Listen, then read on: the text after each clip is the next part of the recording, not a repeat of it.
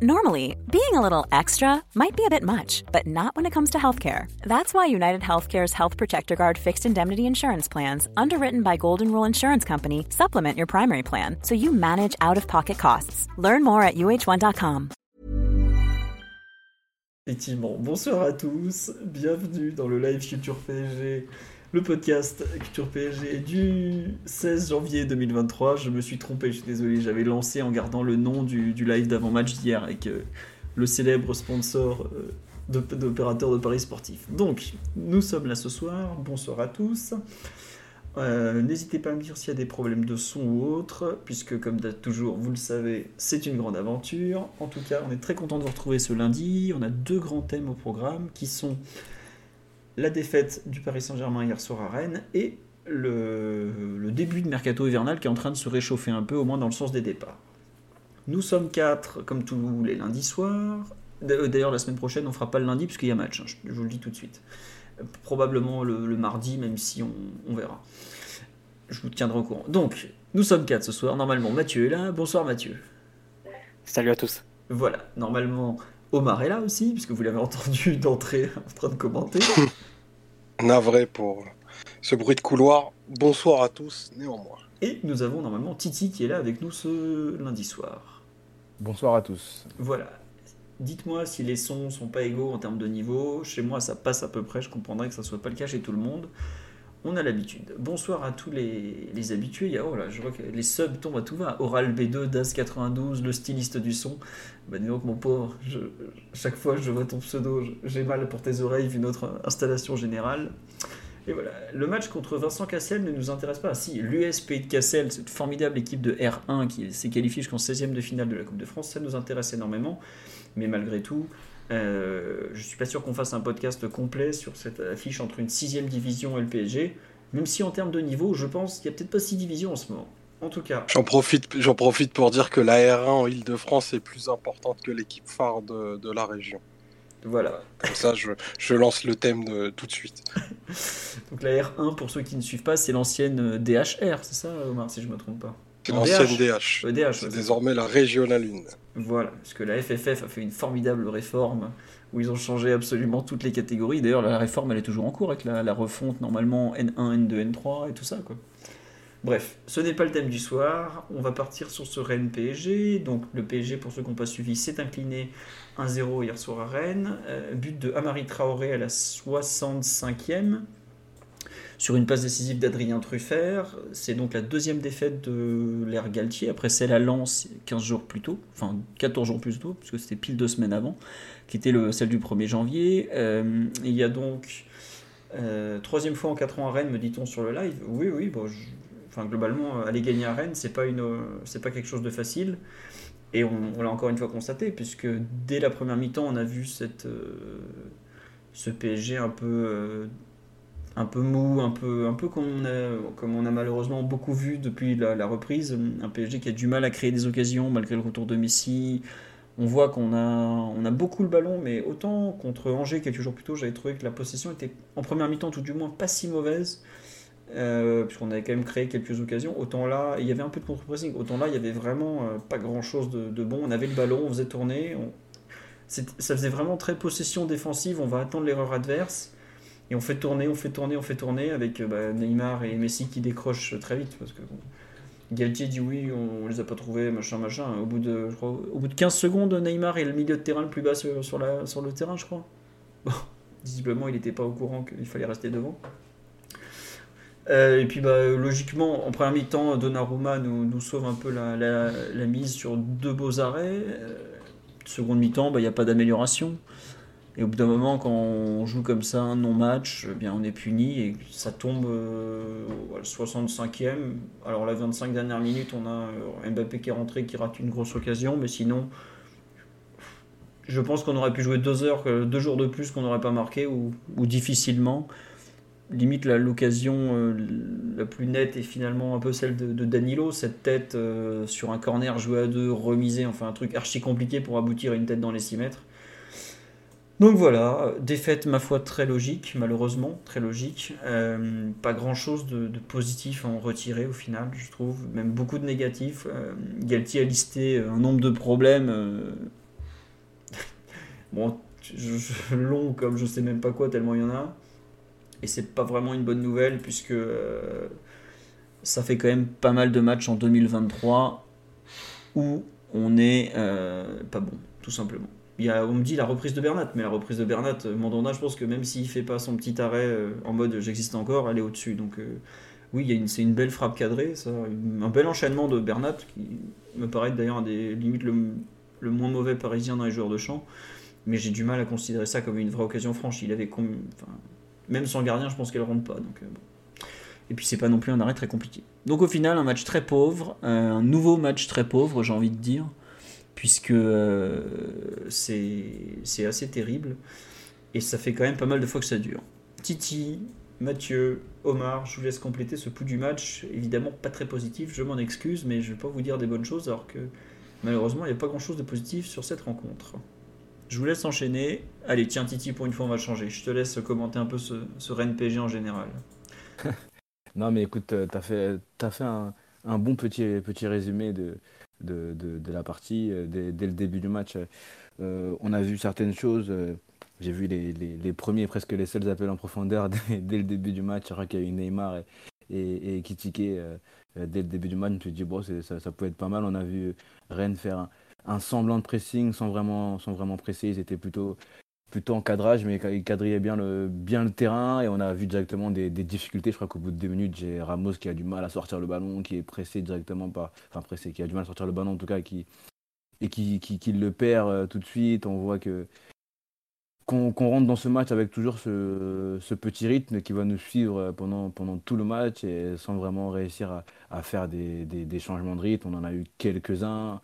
Euh, on n'a pas eu, eu d'occasion, à part celle de, Mbappé, des situations en fin de première mi-temps où ça allait, ça allait un peu mieux. Sur les 5 dernières minutes de la première mi-temps, je crois qu'on a deux fois le, mouvement avec Bernat, euh, Bernat côté gauche qui trouve Messi, une frappe qui passe au-dessus et une frappe qui, qui n'arrive pas, qui est contrée, je crois, si je ne dis pas de bêtises, mais c'était des mouvements plutôt intéressants, peut-être les, les, seuls de la première mi-temps. Mais euh, j'ai pas vu j'ai pas vu grand chose, j'ai pas vu un grand PSG comme depuis le début de, depuis la reprise, depuis la reprise, pardon, euh, je m'attendais à, ce que l'entrée de, Mbappé euh, dynamise un peu, tout ça. Euh, moi, j'ai pas trop compris aussi, même si j'étais très content de, voir Zaire Emery titulaire, j'ai pas trop compris l'idée du, double pivot, de ce double pivot-là. J'avais pas compris les, les, les, les, rôles des deux. Je sais pas si c'était assez clair pour les deux, mais je sais pas ce qu'on attendait en fait avec les, deux alignés comme ça dans ce milieu ce milieu à deux, on n'a pas réussi à avoir du jeu à l'intérieur. Euh, Zahir euh, demandé plutôt les ballons euh, côté droit extérieur. Vitinha était, pas beaucoup dans, dans l'entrejeu. On voyait beaucoup Messi, Neymar venir chercher les, ballons et chercher, à toucher ce ballon-là. Neymar a perdu pas mal de ballons dos au but qui auraient pu donner des situations. Euh, voilà, Rennes, a, été plutôt intelligent. Dès le début du match, euh, enfin dès la première mi-temps, euh, ils ont eu des occasions avec, avec Truffert côté gauche qui fait un bon match. Hein. Il est pas sur décisif, mais il est, il est sur deux des grosses occasions en première mi-temps. Je crois celle de Kalingwendo avec le centre en retrait. Bah, ouais, c'est lui, ouais. Un peu au but, c'est lui. Et à un moment, il fait une passe intérieure et il trouve, je sais plus qui, met une frappe, je crois que c'est Guiri qui met une frappe que Donnarumma arrive à, ouais, arrive à sortir. Donc deux fois Truffert à, gauche qui a été plutôt, plutôt intéressant. Mais voilà, on a, on a eu un, un, un peu de mal à à mettre du rythme, si c'est le cas de le dire. Hein. Et ce match a été assez compliqué, je trouve, à regarder un peu, un peu pour nous, euh, comme depuis le début de, depuis la reprise, pardon. Oui, ça n'a pas été une régalade, hein. clairement, euh, on ne s'est pas fait plaisir à, le regarder. Euh, attendez, sur là, il nous dit les, nos mauvaises prestations datent d'avant la reprise.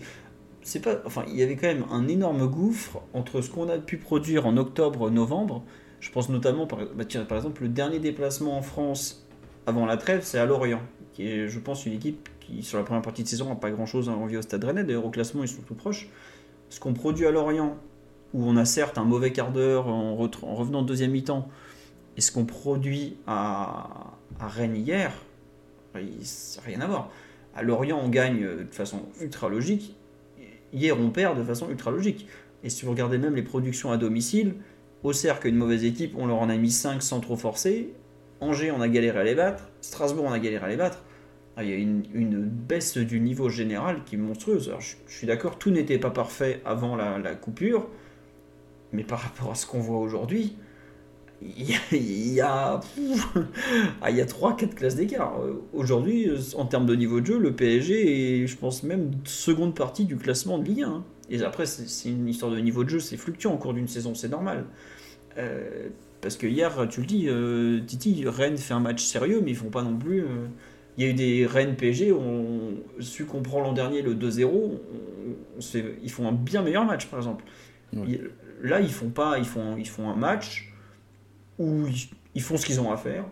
Ils Mais font un bon match. Ouais, ils font un bon match, mais ils font pas un ils- très bon match, quoi. Ouais, je suis d'accord. Ils appliquent le plan. Bah, il en a beaucoup parlé, Genesio, euh, le plan qu'ils ont mis en place avec les, avec les, avec les cadres, hein, un peu comme euh, bah, ce qu'avait dit euh, après le match con- contre Lens, euh, avec cette défense, défense à 3, avec euh, les, les défenseurs centraux qui montent très haut sur, sur Neymar et sur Messi qui, qui décrochent, comme avait fait Monaco avec Dissasi, etc., lors, de, lors du match aller, si je dis pas de bêtises.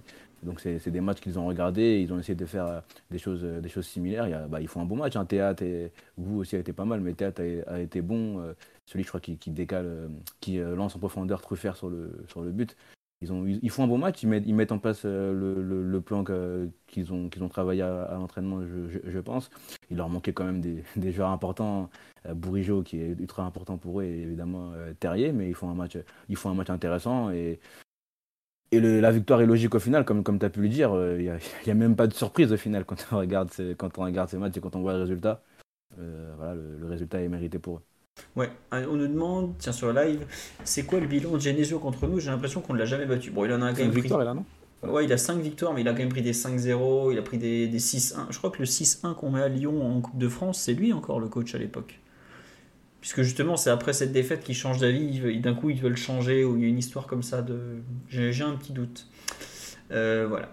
Euh, Qu'est-ce que je voulais vous dire? Euh, Mathieu sur ce. Non, juste un petit mot. Merci à Xir, à Darkfield77 qui a régalé sur le, en termes de sub sur le live, Pépizer et Panam SG6. Mathieu, sur euh, ce match d'hier, euh, qu'est-ce que tu veux? Ah, c'était Rudy Garcia, me dit-on, le 5-1 en Coupe de France, c'est pas 6-1. Je suis désolé, j'avais le score, j'avais. Enfin bref, il n'y a rien calé. Mais en tout cas, ils avaient pris une, une rouste à domicile. Mathieu, sur le match d'hier, qu'est-ce que tu veux rajouter, s'il te plaît? Non, mais je terminerai bien. Enfin, je commencerai bien par la remarque avec laquelle vous avez terminé, c'est-à-dire que Rennes, et on peut même rajouter le Lens la, la semaine d'avant, n'ont pas eu besoin de faire leur meilleur match euh, pour nous battre, en fait. Ils ont déjà fait des meilleurs matchs euh, que ça face à nous. Et euh, un niveau standard de leur part a suffi pour nous écarter assez logiquement, en fait, sur les, les deux rencontres. C'est sans doute ce qui est un peu inquiétant et ce qui redimensionne quand même beaucoup l'équipe du PSG en ce début d'année.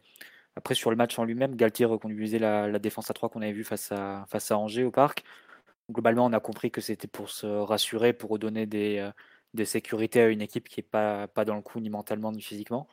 Ce qui est un raisonnement qui peut s'entendre, même si, euh, si tu prends un peu la composition de l'équipe, euh, la défense, c'est Mukiele, Ramos, Marquinhos, Danilo, Bernat.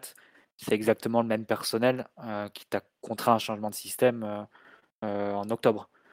On est arrivé à la conclusion qu'avec ces deux latéraux-là en piston et Danilo à, gauche, Ramos à droite, tu avais quelque, t'avais quelque chose d'assez dysfonctionnel et que tu pouvais plus continuer comme ça après le match face à Benfica. Donc c'est un peu étonnant de revenir à ce système euh, alors que avec les mêmes joueurs qui t'ont contraint à le, changer il y a 2-3 mois.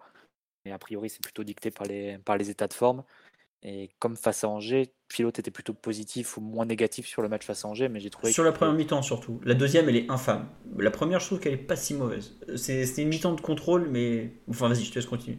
Non, mais tu peux, à ce moment-là, tu peux ajouter que la première mi-temps face à Rennes, ça a aussi une mi-temps de contrôle si on veut. C'est une possession qui est très basse sur le terrain, euh, quasiment, enfin, presque monopolisée par les défenseurs. Je regardais un peu les stats. Face à Angers, euh, Paris touche 1000 ballons dans le match, et tu en as 40% qui sont touchés par les, par les trois défenseurs centraux de ballons dans le match. Euh, donc c'est des totaux qui sont énormes. Là sur le match face à Rennes c'est un petit peu plus bas, mais tu es, au, enfin, t'es au-delà du tiers de, de ballons touchés par le PSG qui sont touchés par les, par les défenseurs centraux. Euh, c'est beaucoup hein, quand le... ça veut dire que le ballon il, il quitte vraiment pas les pieds des, défenseurs.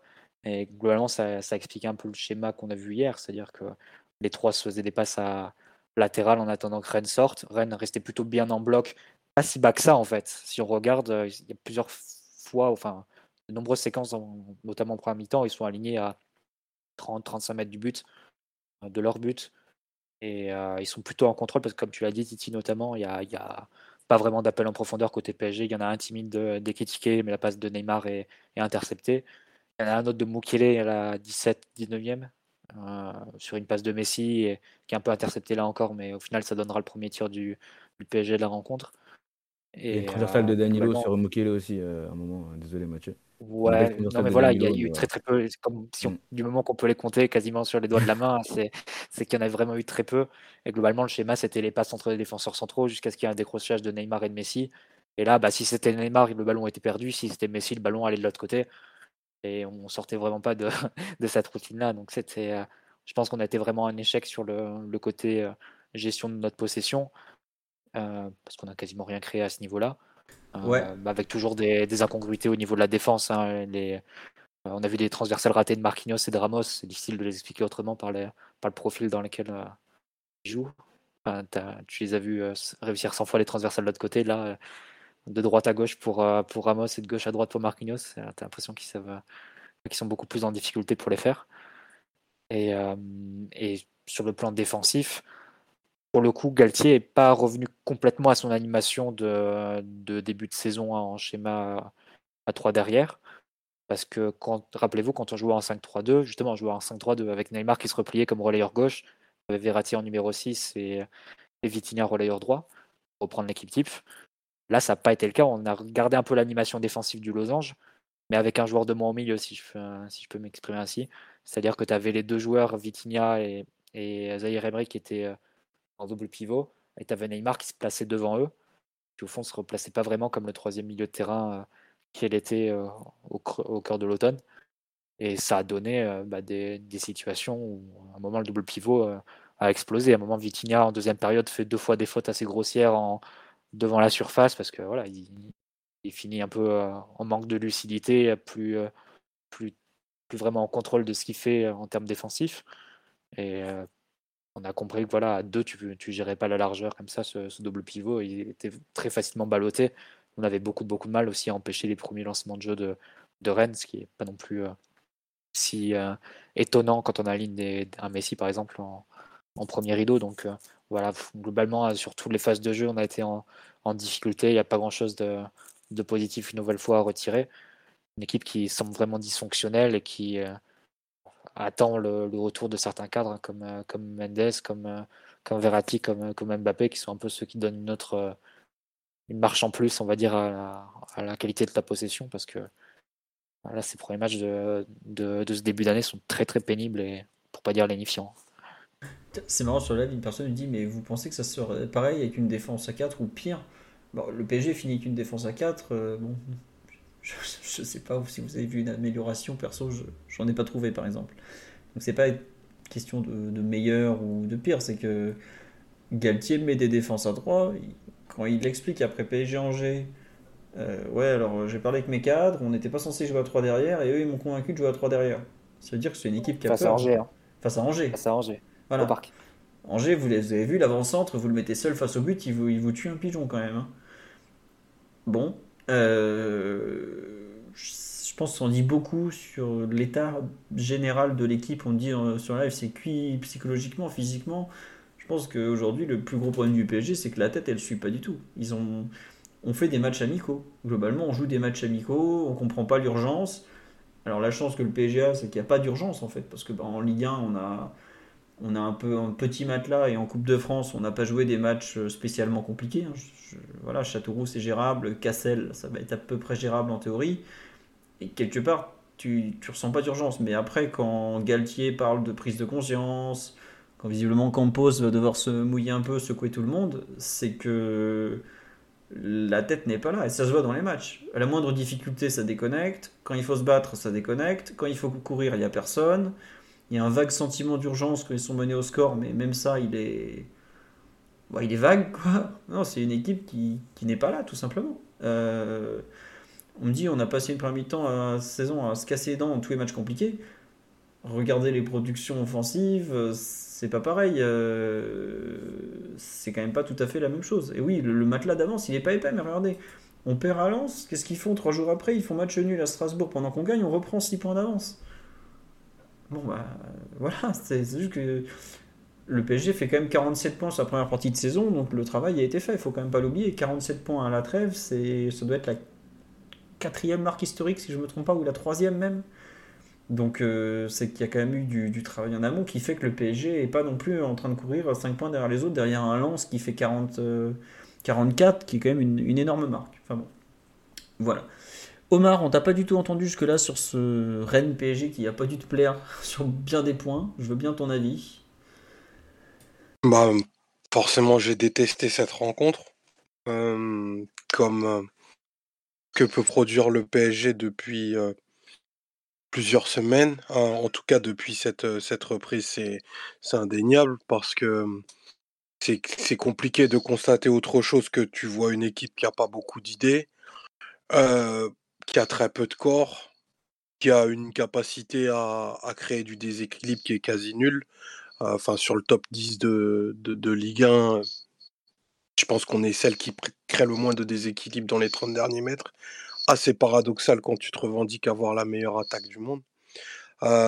des contenus vraiment indigents, inquiétants dans la, façon dont, l'équipe réagit et la, la, gestion des situations qui est vraiment très mauvaise. Il, y a peu de temps, il y a peu de temps fort, à vrai dire. Il y a énormément de temps faible et des temps de tempo très très bas qui se justifieraient si tu avais un niveau technique très élevé. C'est pas le cas. Il y a des niveaux techniques très supposés, mais qui, qui manquent de trop de choses à agréger pour pouvoir considérer que tu as une domination quelconque sur l'une des six meilleures équipes de Ligue 1 en, en ce moment. Euh, je pense qu'il faut. Enfin, j'ai volontairement pas écouté les, réactions d'après-match parce qu'elles sont souvent un peu mièvres, mais j'ai vu passer un, un mot de Galtier où il, où il appelait à une prise de conscience et la prise de conscience elle est, elle est nécessaire et je dis pas ça à l'augure d'un match contre le Bayern de, dans un mois c'est pas du tout mon, mon, propos c'est que bien que Paris ait 50 points et je, je ne l'occulte pas les matchs que tu es obligé de décorréler en regardant le contenu, la production et les, dynamiques sont d'une faiblesse, mais complètement abyssale, incompréhensible. Et il y a beaucoup de chance pour, je pense, les joueurs trop Paris Saint-Germain pour tolérer des contenus pareils qui sont, mais je sais pas, c'est j'ai à vrai dire assez peu de mots pour qualifier ce qui s'est passé hier. Et, et la, Coupe du Monde est une fausse barbe. Je pense qu'il ne faut pas s'arrêter là-dessus, même si les grosses équipes ont, ont peut-être plus de mal, parce plus de joueurs concernés et un décrochage mental qui s'explique. Mais là, là, il n'y a vraiment pas de corps en fait dans, dans l'équipe. Et ça, c'est vraiment très, très, très inquiétant. Après, on pourra parler du casting, des choix qui ont été faits. moi, je pense qu'il y a des, profils aujourd'hui qui sont totalement antinomiques à la, Ligue 1 et à ce que c'est être dominant dans une équipe au, Paris Saint-Germain.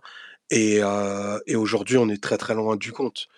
Tu continueras de gagner des matchs, pas de sujet, mais il y a un moment, tu ne pourras pas toujours te mentir en te disant que la victoire explique tout. hier, ce match, tu aurais très bien pu le gagner. Parce que Mbappé en trois foulées est capable de se retrouver face au but. Il fait un appel de, de balle de Martien et il veut encore mettre son action spécifique où il, ferme le pied au dernier moment. Ça passe pas si loin que ça. S'il marque potentiellement, tu vas en mettre un deuxième, tu vas gagner. Tu vas parler de caractère à ce moment-là en disant que tu as retourné une rencontre pendant lesquelles 80% de ce que tu as produit défensivement, en transition, dans tes phases de possession et en récupération est juste ridicule. Non, faut, faut, faut vraiment se dire les choses de façon claire. En interne, c'est pas, c'est pas nous derrière, derrière une connexion foireuse qui, qui vont faire ces, constats, ces constats-là. Il y a vraiment des choses qui ne vont pas. Et le summum de la pitrerie, c'est vraiment d'aller faire ce, cette tournée pour aller faire des posts Instagram avec des chameaux. je veux pas faire le veux pas faire le vieux con mais à une époque il y a des pays où on faisait silencio stampa on s'enfermait au, camp d'entraînement pendant une semaine et, et on répétait parce que là on est vraiment très très loin du compte La Juve encore fait cette saison, ça n'a pas trop porté. Hein, mais ah, mais je, Bah, ça, il y a quand même. Ritiro punitif, ils, appellent ça le retiro punitif. Tout le monde dans le, dans le centre d'entraînement, euh, dans les bungalows. Et, euh, non, mais je pense qu'il faut aller dormir dans les Algécos de Loredou. Non, pour le coup, et, et, blague à part, je suis obligé de prendre ce raccourci-là parce que ça dit quelque chose de l'équipe qui est quand même pas très, pas très cohérent. On va faire une tournée commerciale à un moment où on a produit des matchs contre des équipes qui vraiment, bah, pour certaines, sont appelées à, descendre de façon quasi assurée, même si je ne leur souhaite pas, qui sont mais d'une indigence mais grave. Ce qui s'est passé contre Angers, désolé, je digresse. La, la première partie de la deuxième mi-temps, c'est quelque chose, mais c'est honteux. Il n'y a pas d'autre mot. Ah, Faire ça, c'est honteux. Il n'y a pas. Ne, polissons pas les choses. faut pas chercher des, excuses, parler de, je ne sais quoi, du contexte. Cette production-là, c'est-à-dire ne rien faire, euh, jouer constamment dans les pieds, aucune profondeur à trouver, des joueurs qui jouent tous derrière le ballon, c'est honteux. Il n'y a pas de débat. Quand tu aspires au plus grand trophée, tu ne peux pas faire ça. Je ne sais pas si c'est de la fainéantise ou je ne sais pas ce que c'est. Peut-être un challenge qui sont passés entre eux. Mais un, c'est laid. Deux, ça aide pas à être en empathie avec cette équipe dans les moments où ça va être difficile. Parce qu'il y a un moment, ça va te tomber sur le coin de la gueule et tout le monde se dira, vous l'avez cherché, c'est bien fait. Après ça, Omar, on l'a dit tellement de fois sur les deux, trois, quatre dernières années. D'ailleurs, j'espère que ceux qui nous écoutent depuis tout ce temps ne sont pas pas dans la lassitude aussi, euh, ne serait à voir les matchs et aussi à nous écouter derrière. Mais les constats sont, sont faits et refaits d'une année sur l'autre. Hein, donc c'est difficile. Et quels que soient les entraîneurs, ça fait un peu, on peut les étendre aux trois derniers. Donc c'est c'est quelque chose qui, qui, euh, qui, se répète et tu sens bien qu'il y a un problème de structurel. Hein, gros. On l'abordera peut-être au, moment de, de, de, parler du mercato, etc. Mais le, match qu'on livrait Messi et Neymar, c'est un peu euh, le symbole et, la poussée à l'extrême, hein, on peut me dire la caricature de ce qui dysfonctionne dans, dans le club. J'ai l'impression qu'on revient un peu une année en, une année euh, en arrière euh, quand les deux se faisaient siffler au parc ou qu'il y avait des, des, banderoles un peu hostiles déjà avant le match face au Real. C'est, les, les, constats se répètent. Au fond, l'équipe est, est, un peu la même, même s'il est globalement y a certaines rotations en termes de joueurs mais tu sais, Mathieu. Le cœur de l'équipe et la, la, structure est la même. Hier soir, quand j'ai commencé. Je vais vous raconter des anecdotes, vous allez voir à quel point ça a été pauvre. Quand j'ai commencé à taper l'introduction des perfs individuels, euh, je sais plus quelle heure il était, les termes choisis euh, m'ont renvoyé au truc d'avant. Le, le, le, le, match qui est ressorti, c'est le Nice PSG 4 jours avant le Real. Tu sais, on perd 1-0 en pareil en faisant un match ridicule. Et globalement, après, je suis retourné lire le compte-rendu de l'époque et c'est exactement la même chose. Bon, à l'époque, euh, Nice a marqué à la 85e, mais globalement, c'était pareil. Un match où tu produis rien, où ça fait des semaines que tu es nul, parce qu'on avait été nul à Nantes, on n'avait pas été bon contre, pas très bon contre saint Il y avait tout qui nous pendait au nez. Et bien là, c'est exactement la même chose, sauf qu'on est euh, bah, dix mois plus tard, parce que c'était début mars. Et, c'est intéressant que ça se passe, que tu cites le match de Nice. Philo, désolé, je te coupe, parce que Nice en face, c'était Galtier. Donc c'est un entraîneur, on l'avait dit au moment de, sa nomination, qui avait ausculté et examiné euh, tout ce qu'on dit du PSG. Au fond, il avait analysé et il avait su en tirer parti pour ses équipes. C'était un entraîneur qui nous avait beaucoup battu. Et euh, une fois aux manette, tu te rends compte qu'il y a une sorte d'impuissance en fait à changer les, choses. Parce que le constat, ce qu'on peut dire nous, je doute que Galtier ne fasse pas le même. Euh, ce qu'il a qualifié de pouce-ballon, euh, je pense qu'il n'y a pas, on mesure peut-être pas le mépris qu'il y a dans cette expression de sa part. C'est pas du tout sa formation. Hein, l'idée d'avoir 70% de, possession et faire que des passes entre les défenseurs centraux. Euh, on a vu un peu à quoi ressemblaient les, équipes qu'il aimait quand il, coachait Lille, euh, la Bibip, etc. une grande verticalité, une capacité à exposer en, transition, etc. Ça, c'est un peu l'antithèse de ce que tu, tu, peux voir sur un match du PSG ces, ces dernières semaines. Mais au fond, un match typique du PSG aussi. Donc c'est c'est intéressant de, de noter que, que, des entraîneurs qui, sont, qui ont des formations différentes et qui aussi ont des, idées à la base, des philosophies si on veut, qui les pousseraient pas à tomber là-dedans, bah, finissent malgré tout à, à, aller vers une forme de, résignation, d'impuissance dans le jeu. C'est intéressant, à, ne serait-ce qu'à noter. Après, les, analyses et les, conclusions, chacun peut avoir les siennes. Mais le, constat, la conclusion, elle, est la même. Mais tu vois, Pardon. Non, mais juste dire un truc. On nous dit pourquoi Galtier ne fait pas de cette équipe son équipe? Mais Parce que c'est pas son équipe. C'est l'équipe des joueurs. Et c'est l'équipe de, de Neymar, de Mbappé et de Messi. Parce que le club vit que pour ces trois-là et que tu as une équipe entre guillemets qui est tournée autour d'eux. Après, euh, enfin, tu peux toujours faire des, du mieux, du pire, parce qu'on est capable de faire pire. Hein. Si vous voulez voir, voir, pire, je vous conseille Monaco PSG. C'était combien le 20 mars dernier? C'était euh, encore au-dessus. le benchmark de la nullité, c'est celui-là. Je sais pas si on pourrait refaire aussi nul un jour. Hein. Mais hier, on est pas mal quand même. Hier, on est pas mal. On n'est pas loin du benchmark non plus. On est sur le benchmark de la saison, c'est déjà pas mal. Vas-y, je t'en prie, euh, Omar.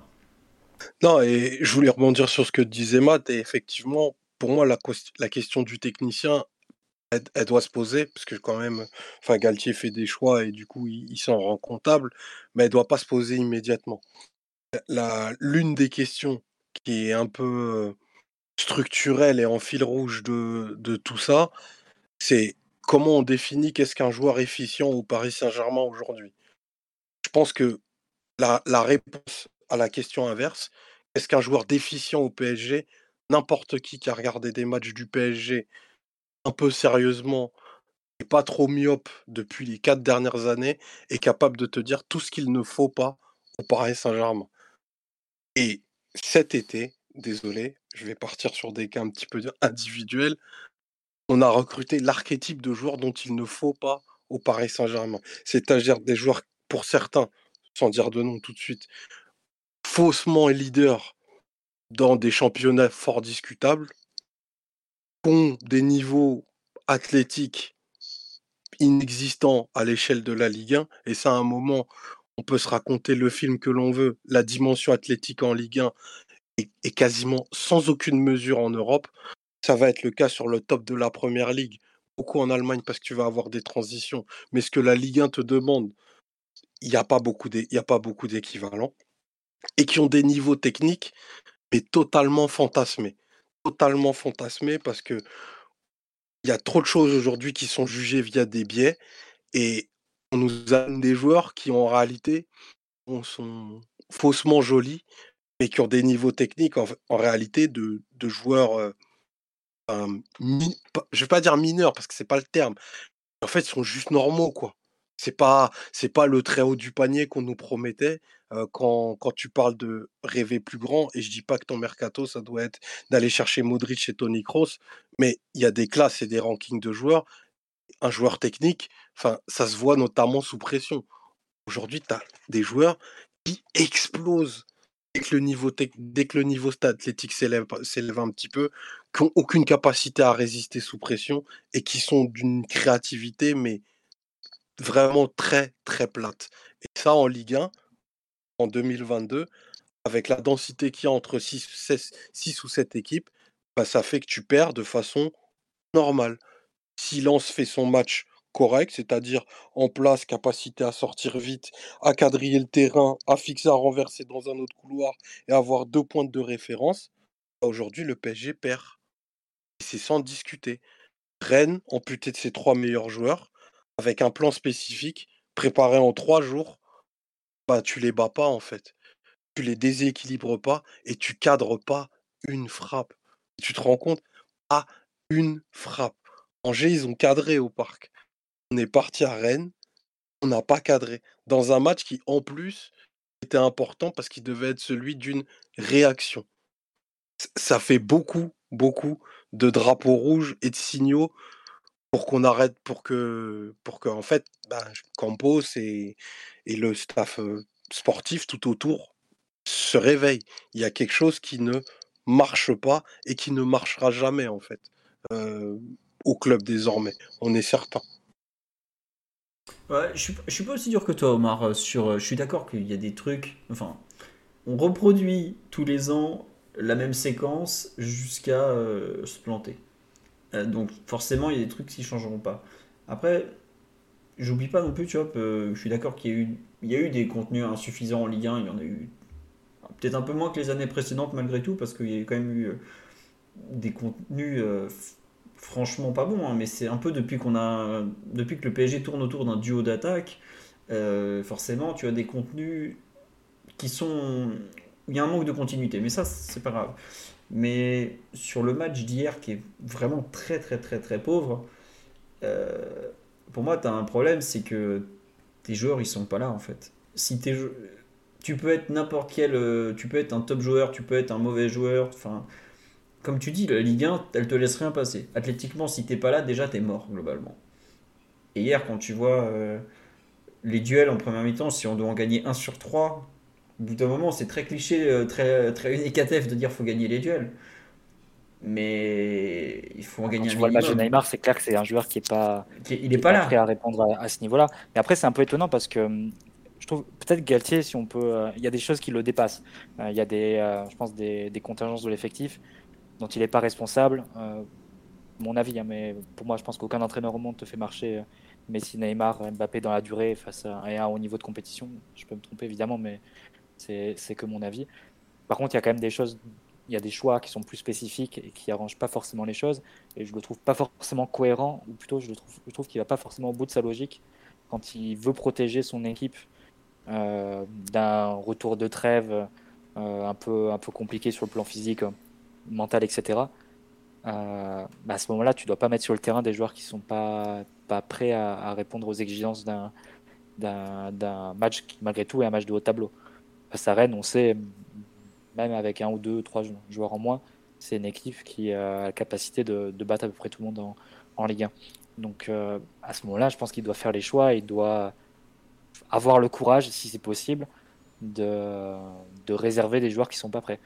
Et euh, ça, je pense qu'il n'aide pas son équipe et il n'aide même pas un joueur, comme Neymar en le mettant sur le terrain hier. Après, c'est une autre question de savoir si Neymar, un, mois et demi après son dernier match de Coupe du Monde, est toujours pas prêt à faire un match de, de bon niveau. Ça, c'est aussi un, autre débat euh, qu'on peut avoir aussi.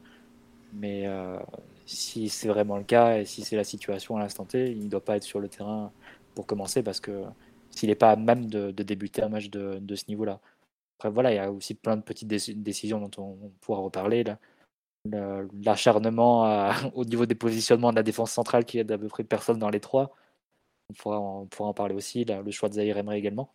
Mais euh, ne serait-ce que mettre des joueurs qui sont euh, aptes à débuter pour un match de, cette importance et, face à un adversaire de ces qualités, ça me semble quand même un peu la base. Et Galtier, il peut faire aussi un coup d'autorité à ce niveau-là, malgré tout. Il peut montrer qu'il doit faire des choix et en alignant des joueurs et en les laissant sur le terrain jusqu'au bout, je ne sais pas si c'est la meilleure façon euh, de, s'affirmer, même pour lui. Ouais. Non, mais tu, as raison, on peut en parler des, des, choix de Galtier. Par exemple, le retour de la défense à 3. Bon, nous, on le comprend quand on lit un peu ses propos, par le fait que les joueurs se sentent pas de. Enfin, ils, ils, ils ressentent le besoin de, de jouer avec le plus de sécurité possible. Et comme tu le dis, on a arrêté de jouer avec ces, ces, pistons-là parce qu'on n'arrivait pas à produire des occasions. Là, on met une défense. Dès, le coup d'envoi, tu vois que tu fais une compo, entre guillemets, où, tu vas attendre le plus. Tu vas attendre tes joueurs défensifs qui défendent. S'ils attaquent, bon, bah tant mieux, mais c'est pas forcément la priorité. Hein tu mets deux milieux de terrain où les pauvres, tu sais qu'ils vont être noyés, donc limite je me demande s'il a pas mis euh, ceux qui courent le plus en ce moment, parce que bon voilà, Vitinha on peut toujours, moi je suis pas toujours fan de ce qu'il a fait, mais au moins lui on pourra jamais lui retirer qu'il a du volume de, course. Et devant t'as les trois où bon bah t'espères, euh, t'espères qu'il te crée quelque chose avec pas grand chose. Mais au final, comme tu dis, euh, les positionnements défensifs au bout d'un moment.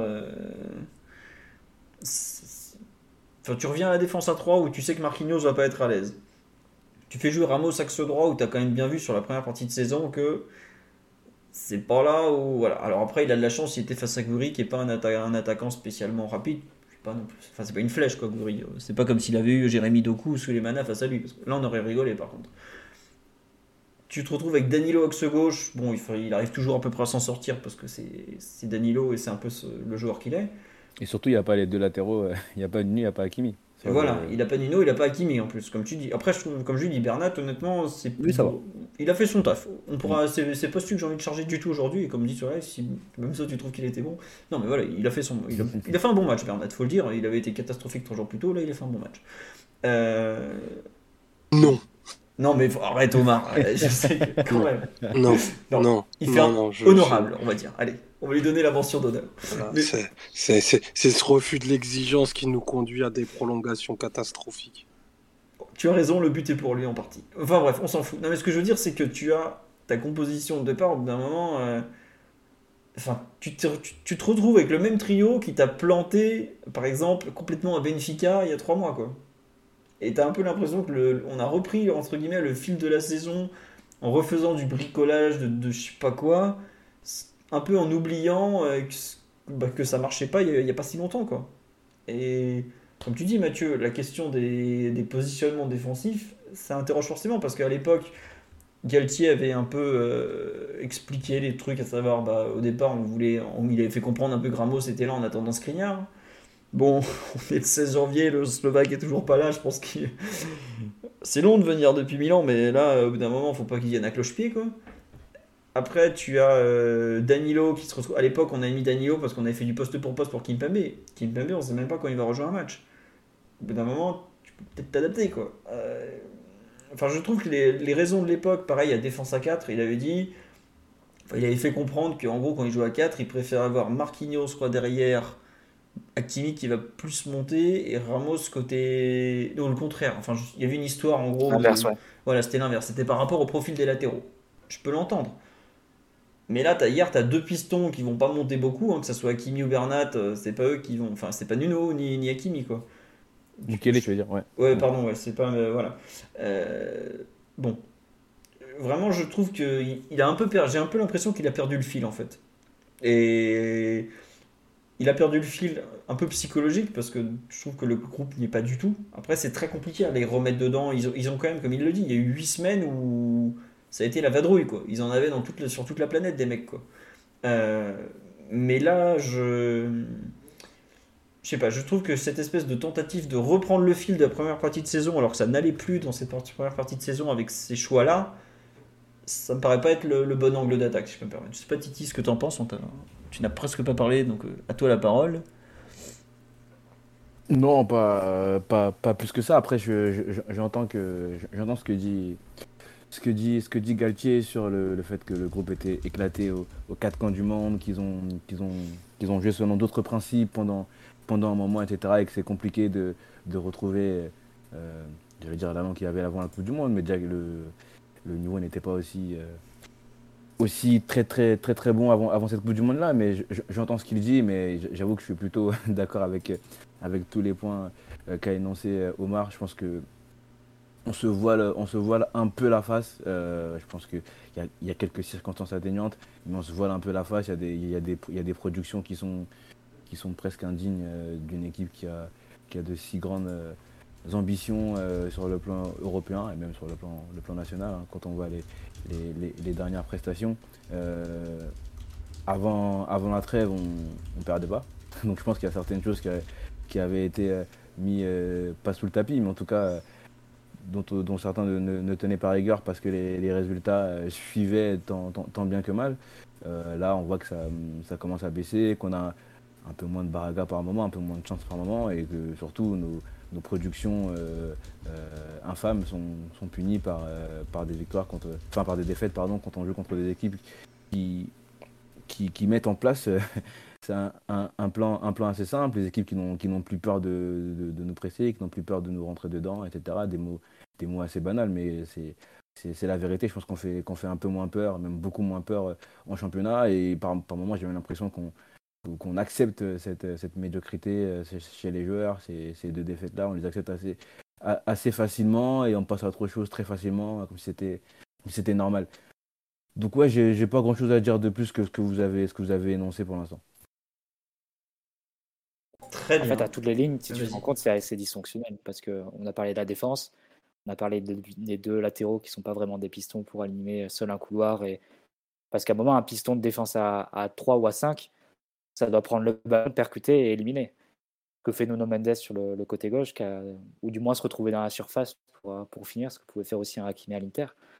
Bernat et Mokele, ils peuvent faire des bons matchs, mais plus des matchs de latéraux de défense à 4. Mmh c'est un peu ça la, question. Au milieu de terrain, bah, les deux ont été un peu euh, noyés sur les phases défensives, n'ont pas donné l'impulsion nécessaire avec le ballon. la question Messi-Neymar plus un autre attaquant sur, la, sur ce que ça donne en phase défensive ou à la perte de balle, ça sera toujours un, fil rouge de, la saison, donc je reviens pas dessus. Et en pointe, un Ekitike qui est en italien, tu dirais que c'est ni de la viande ni du poisson, Ekitike. C'est-à-dire que c'est un joueur, tu sais pas vraiment ce qui, peut t'apporter vraiment de, de concret à l'équipe. Et on, a compris que Galtier voulait un peu le transformer en numéro 9 pur pour les besoins de l'équipe. C'est vrai que l'équipe aurait besoin d'un numéro 9 qui, qui, occupe la surface, etc. Mais tu sens que c'est vraiment très peu naturel. À un moment, il y a un centre de Barnat en fin de première mi-temps. Euh, et Kitike, il n'est pas du tout là où il devrait être au premier poteau, coupé au point de pénalty, etc. Il est 2, 3, 4 mètres en, en, retrait. Il n'a pas cet instinct-là. Cet et ça, soit tu l'as, soit tu l'as pas, ou du moins tu essaies de le développer, mais il faut, faut qu'il y ait un travail spécifique assez, fort là-dessus. Et, et Kitike, c'est pas pas un joueur aujourd'hui qui a un, un 9 pur. Et aurait plutôt besoin de soit d'un numéro 9 de surface, soit d'un numéro 9 qui prend la, profondeur, enfin quelque chose quoi qu'il apporte.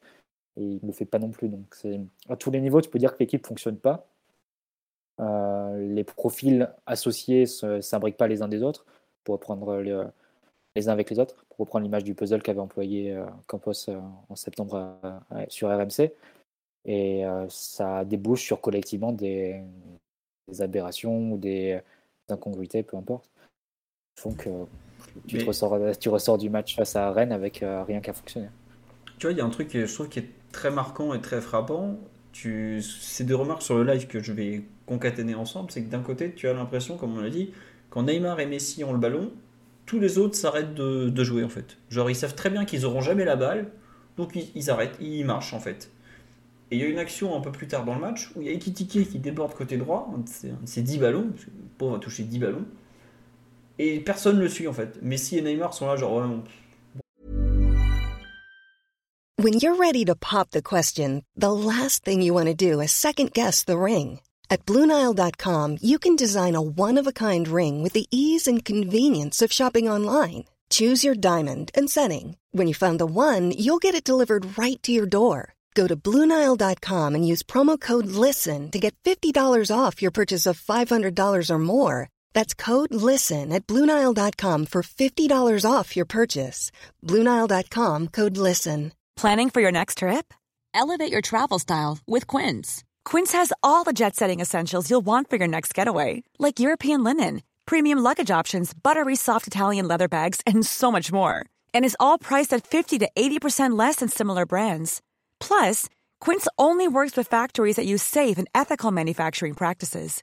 Pack your bags with high-quality essentials you'll be wearing for vacations to come with Quince. Go to quince.com/pack for free shipping and 365-day returns.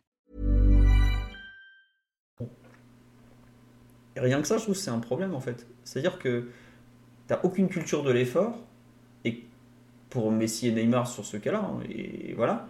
Et en plus, ils jouent, tellement contre eux qu'au final, les autres, entre guillemets, sont là, genre, bon, à quoi bon courir, quoi On va jamais le revoir, le ballon. Il y a des moments où. Euh, je comprends qu'ils jouent entre eux, qu'ils cherchent parce qu'ils savent que l'équipe est pas bien et que ils vont, euh, ils vont eux seuls entre guillemets ont le talent quoi. Mais comme dit, euh, ouais, ils déresponsabilisent totalement les autres. Le seul que, qui a continué un peu à jouer justement, je trouve c'est Bernat et d'ailleurs Messi n'a pas hésité à le chercher mais qui a un côté passif dans cette équipe entre euh, un peu ces deux-là qui jouent beaucoup ensemble et, les neuf autres, bon, enfin les huit autres parce que Donnarumma est un peu à part. Euh, je sais pas, je trouve que c'est vraiment très caractéristique d'une équipe qui, qui n'est pas du tout collective et qui est vraiment très tournée aujourd'hui sur l'individualité et même plus que ça sur l'individu et tu ressens aucune envie même de, de jouer ensemble en fait. Et ça, je trouve que c'est quelque chose qu'on n'avait pas toujours eu en, second, en première partie de saison. Et, d'ailleurs, ça se voit défensivement parce que chaque transition, tu te fais déchirer. Enfin, les, les 5 de 6, 5, 6 de derrière sont à l'agonie à tenter de, combler des trous euh, comme ils peuvent. Mais euh, quand il s'agit d'attaquer, tu as une, euh, un côté stoïque et statique. Tu as vraiment l'impression de voir un ensemble de statues où chacun joue à tour de rôle. Le ballon arrive, voilà. on a Hier, on a l'impression qu'on a absolument que des joueurs positionnels. De temps en temps, les latéraux vont proposer une course, mais le jeu sans ballon hier, Canal, non c'était pas Canal, c'était Prime, j'ai pas vu passer la stat sur les, kilomètres parcourus ou les sprints. Mais hier, je suis même pas sûr qu'il y ait eu 100 km de parcouru. Euh, aussi, peut-être parce que les défenseurs ont souvent dû, dû, courir vers leur but. Enfin, souvent, régulièrement plutôt. Mais les stats offensives des joueurs de devant, des, des courses à vide, ce genre de choses. Pour... Enfin, Rennes, ils ont mis une défense à 5 avec des joueurs. Euh... Enfin, un mec comme Rodon, euh, qui est un, jeu... un, un défenseur qui, qui, quand il est un peu bousculé, fait des erreurs. Il est même pas mis en danger, quoi. C'est même lui qui se permet de rattraper Neymar qui rate son contrôle en allant vers le but. Tu t'es là, mais c'est le monde à l'envers. Le mec qui est pas bon ne fait pas d'erreur et celui qui est bon en fait quoi. C'est, c'est, Parce qu'on ne pousse pas à l'erreur aussi. Oui, c'est ça. Non mais tu vois, c'est ça. C'est en fait, on n'impose rien à l'adversaire. Et c'est quand même un peu gênant quoi. Il y a... Je comprends que le mondial pèse dans les têtes, que certains sont passés à côté du rêve de leur vie, tout ça. Mais au bout d'un moment, si t'es pas apte à jouer, tu dis, euh, quelque part, c'est même irrespectueux par rapport aux coéquipiers. Déjà sur le terrain, mais même le simple fait de se présenter et, et de pas être là, quoi. Et là aussi où je trouve qu'on atteint un peu peut-être, et je, suis vraiment pas en train de... Enfin, j'aime pas trop charger Galtier parce que je pense qu'il hérite d'une situation difficile, c'est qu'au bout d'un moment, il doit dire, attendez, euh, c'est plus possible. À cet instant, les deux seuls qui bousculent, qui se font bousculer, c'est le milieu de terrain, c'est un peu Vitinha et Ruiz qui alternent le banc de touche par rapport à, à Zahir Emery. Mais je regrette, ces deux-là, ça doit pas être les seuls à être bousculés normalement. Euh, quand je vois les matchs que font les autres de devant, c'est pas normal qu'il n'y en ait que deux qui, qui, entre guillemets, soient remis en cause. Au bout d'un moment, tout le monde doit être remis sur euh, la même ligne de départ à dire attendez, on fait que des matchs de merde, parce qu'il n'y a pas d'autre mot, on fait des matchs de merde. Ça peut pas continuer comme ça. Aujourd'hui, euh, on repart, on efface. En défense, le problème, c'est est-ce que tu as, as, vraiment d'autres solutions? La rotation est possible qu'au milieu de terrain parce qu'en dé, en, en, défense, tes joueurs sont blessés, enfin, tu as des blessés et Hakimi était absent jusque-là. Et en attaque, bah, derrière le trio, c'est Garbier, Kitik et Solaire. Ouais, je sais, et, je sais. Non, mais je, je sais bien. aujourd'hui de, de, la planification sportive du, de, du Qatar, c'est un peu ça aujourd'hui derrière les, les, trois de devant. Mais après, ce qui est intéressant, c'est que même quand les trois de devant sont là, je trouve qu'il y a malgré tout des dysfonctionnements parce que Mbappé a été sur le terrain quand même 35 minutes hier. Euh, hormis l'action qu'il a où il est lancé en profondeur, qu'est-ce que tu as créé Qu'est-ce que tu as déséquilibré quand, avec les trois sur le terrain? Pas grand-chose. Mbappé a fait des rushs. aussi sur des points. Voilà. Ouais. Excuse-moi, je dis juste, ouais, Mbappé, il a pris la balle, il a fait des rushs. Voilà, il a, il a, il a secoué un peu tout, il a essayé vite fait d'impliquer 2-3 mecs. Et oui, je suis d'accord, tu n'as aucun jeu entre les trois au final. Quoi. Et ben surtout, je trouve que le, le je ne sais pas si c'est un tournant de la saison, mais le, le nouveau positionnement de, de, Mbappé à partir d'octobre, après le Pévogang, etc. Euh, là, Mbappé, il rentre, il joue côté gauche comme ça. Tu as, as, envie de marquer un but, tu vois Mbappé qui prend le ballon à 30 mètres du but, euh, excentré côté gauche avec Bernat devant lui et, à faire des centres comme ça dans, la surface pour, pour Ramos ou, ou Hakimi second poteau. Je, je sais pas, je trouve qu'il y a une utilisation qui est. Euh, on parle d'un joueur à 50 buts par, par saison et quand tu regardes les buts que met Mbappé, c'est des buts super durs en plus. Il y a très peu de, de tapines ou de, buts vraiment dans les 6 mètres où il a juste à pousser euh, la balle au fond. Tu dis que tu perds vraiment quelque chose en utilisant comme ça, mais bon, tu retombes à quelque chose de. Enfin, au débat sur la, côté dysfonctionnel de, l'équipe et de l'attaque en particulier. J'étais un peu surpris d'entendre Galtier avant le match parler de de, zone qu'il a su trouver entre les trois joueurs de l'attaque. Euh, il a eu une phrase en disant Je pense qu'on a, a réussi à les mettre chacun dans leur meilleure, meilleure disposition. Euh, je trouve au contraire, quand tu regardes un peu sur une fin, de match comme ça, euh, tu te rends compte que je sais pas si c'est peut-être leur meilleure disposition euh, chacun à eux, c'est pas leur meilleure disposition pour l'équipe. À la fin, tu n'as plus personne dans la surface, tu n'as pas d'attaquant pour pour essayer de, de marquer de, de, faire poser une menace sur les trois défenseurs centraux rennais qui n'ont jamais été testés du match. C'est un peu embêtant. Limite, tu as envie d'avoir un Icardi à ce moment-là dans, dans la rencontre. J'abuse peut-être un peu, mais c'est, euh, tu dis, il faut, faut, quand même un peu occuper la, la, surface si tu veux pouvoir égaliser. Et j'exagère à peine en disant Icardi, parce que malgré tout, même sur des matchs où on est absolument pourri et, et on avait très peu d'occasions, ballotté par l'adversaire, etc., il a, il a plusieurs fois c'est les matchs où il marquait. Hein. Plusieurs fois de marquer. c'est ça, c'est les matchs où il a marqué parce qu'à la fin, tu pousses, tu pousses et tu as un joueur dans la surface qui va, qui va réussir à couper une trajectoire. Là, non, mais tu vois, par exemple, pas ce joueur-là en fait. Hier, à la 93e, tu as un ballon qui traîne dans la surface et tout ça, c'est typiquement le genre de but qu'il aurait pu marquer. Hein. Tu fais rien du match, il est nul, parce qu'on va pas faire semblant, il te fait pas un appel en profondeur, mais ce mec-là, c'est comme tous les grands buteurs, le ballon tombe dans la surface, tu peux être sûr que ça lui retombe dans les panards. Quoi. Donc euh, c'est tout. Juste pour revenir sur un truc, je disais, ouais, mais tu dois remettre sur un pied d'égalité tout le monde, comment tu fais avec Messi Neymar? Euh, Au bout d'un moment, euh, tu peux, tu peux jouer qu'un milieu de plus si les mecs sont pas là. Au bout enfin, contractuellement, ils doivent pas jouer. Si, ah oui, demain après-demain en Arabie Saoudite, ils vont jouer. Ça, c'est bon. Allez, ils vont, ils vont avoir Messi, Cristiano Ronaldo en déambulateur, ils vont être contents, ils vont jouer, on va prendre 10 millions, on se casse. Mais sinon, au bout d'un moment, si le joueur n'est pas là, n'est pas bon, c'est quand même du sport de haut niveau, hein. c'est pas de l'exhibition. Enfin, des fois, on se pose la question. Mais euh, je regrette, tu as des. Enfin, il n'y a rien qui te dit euh, de façon obligatoire que tu dois jouer avec euh, machin coup d'envoi. Et peu importe que la presse brésilienne ou argentine soit pas contente, attendez, les matchs, c'est les matchs, hein. ils sont gentils quand quand, comment quand l'année dernière Messi mettait pas un pied dans l'autre, il y a eu des moments où Pochettino l'a sorti avant la fin, ben voilà, c'est comme ça. D'un moment, tu peux pas non plus tout accepter. Tout, déjà qu'on accepte des dingueries, si tu te retrouves à même pas pouvoir, euh, quand ils sont mauvais, sortir euh, le, les joueurs, euh, c'est ingérable. Et c'est, entre, aussi pour ça que le PSG est quand même allé chercher un, directeur sportif comme Luis Campos, qui est censé avoir un peu de poigne sur un effectif malgré tout. Bon, sortir pour qui? Euh, je sais pas, tu, on trouvera bien trois milieux de terrain, euh, je, sais pas, Verratti euh, quand il reviendra, Vitinha et Zahir Emery ou un truc du genre. C'est sûr que c'est plus compliqué, vu l'écart avec les remplaçants, oui. ou peut-être qu'on signera un joueur en mercato, enfin bref. Sur l'aspect collectif, est-ce que vous voulez rajouter quelque chose sur ce, ce massacre d'hier soir, ou sur un peu la construction, Omar, Mathieu ah, il y a l'ami Cosmidis qui veut venir nous voir. Mais mon petit Cosmidis, je t'invite. Oh. Viens donc, viens. Alors, hop. Le R. le, comment le grand Cosmidar, la star de, la Coupe du Monde sur Twitch. Électrique. Cosmidar. Le, grand. Euh, mais bon, non, mais ouais, juste sur l'aspect collectif, un peu en général, euh, Omar ou Mathieu. Oui, vas-y. Peut-être parce que Titi en a parlé tout à l'heure sur euh, l'idée du, du, double FIVO. Euh, c'est un peu la, la, partie de poker euh, qui est la, la préparation d'un match. Euh, moi, mon, mon idée là-dessus, c'est peut-être que Paris avait anticipé un Rennes en 4-4-2, du coup avec deux joueurs dans le, dans le cœur du jeu, et pour répondre avec une égalité numérique, c'est moi, c'est comme ça que je l'ai lu, en se disant qu'on aurait deux joueurs pour avoir des, un contre un à l'intérieur. Euh, ça n'a pas trop marché.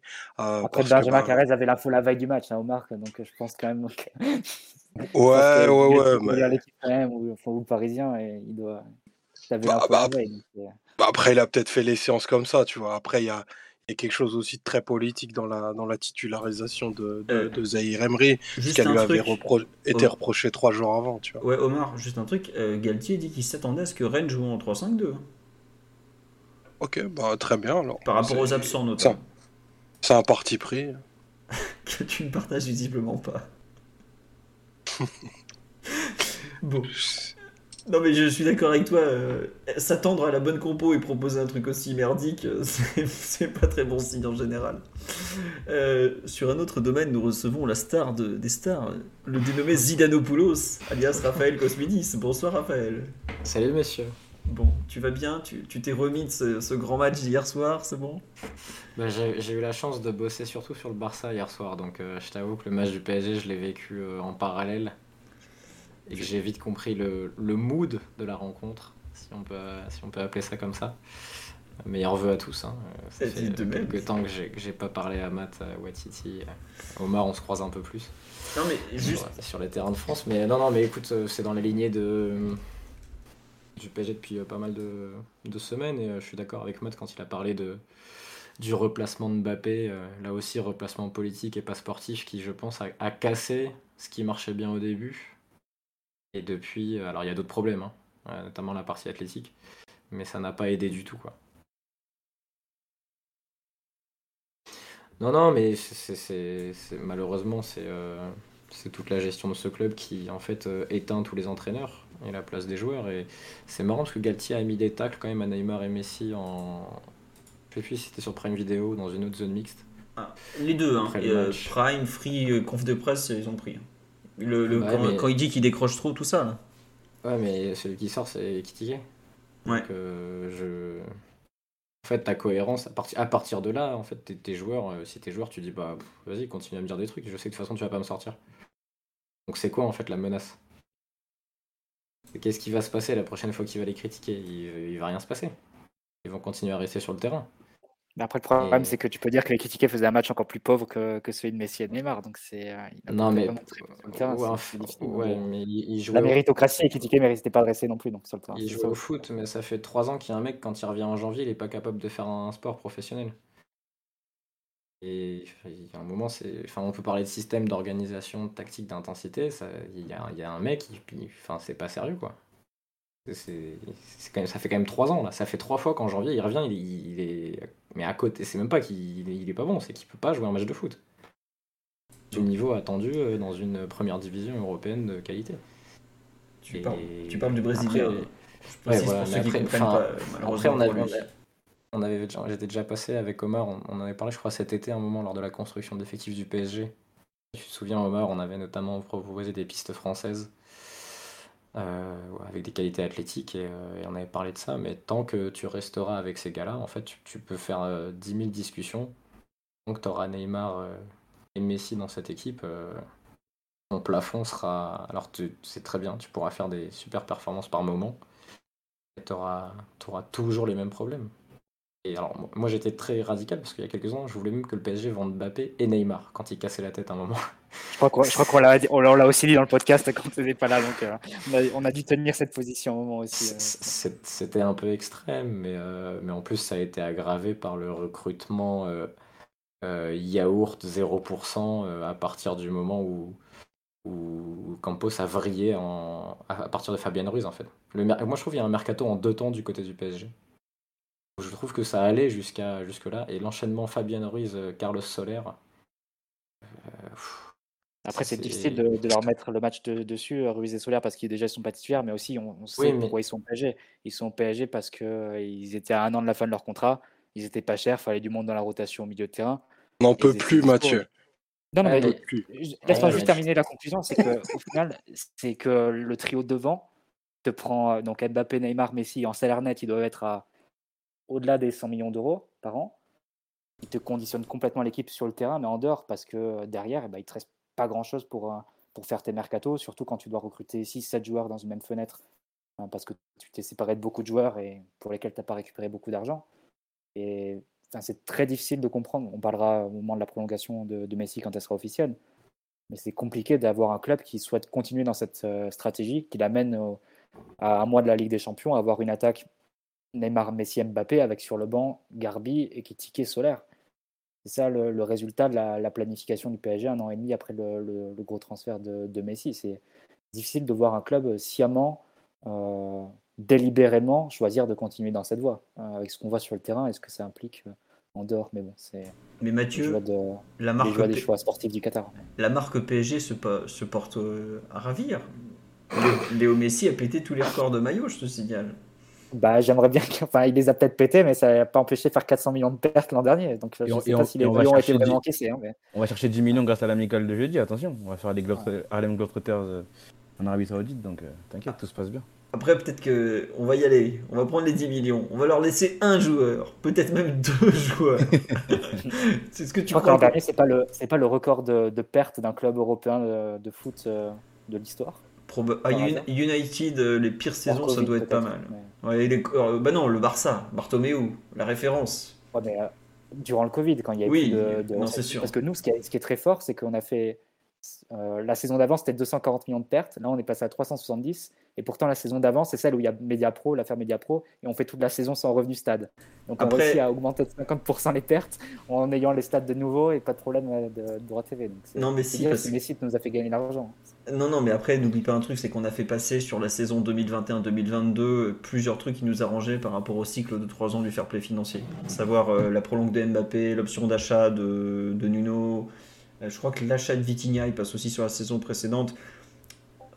Quelque part, c'est un peu un, un faux, faux chiffre dans le sens où si j'ai bien compris, le PSG a volontairement chargé cet exercice pour, entre guillemets, après pouvoir le solder à moyen terme. Les mais bon. de Nuno et de Vitinha, ça, tu passes à 350 mais millions, mais la, ça, attends, rien du tout. Hein. Non, mais la prolongue de, de, du Babon, euh, enfin, il n'est pas, payé, pas payé en, chips, ce, jeune. Hein.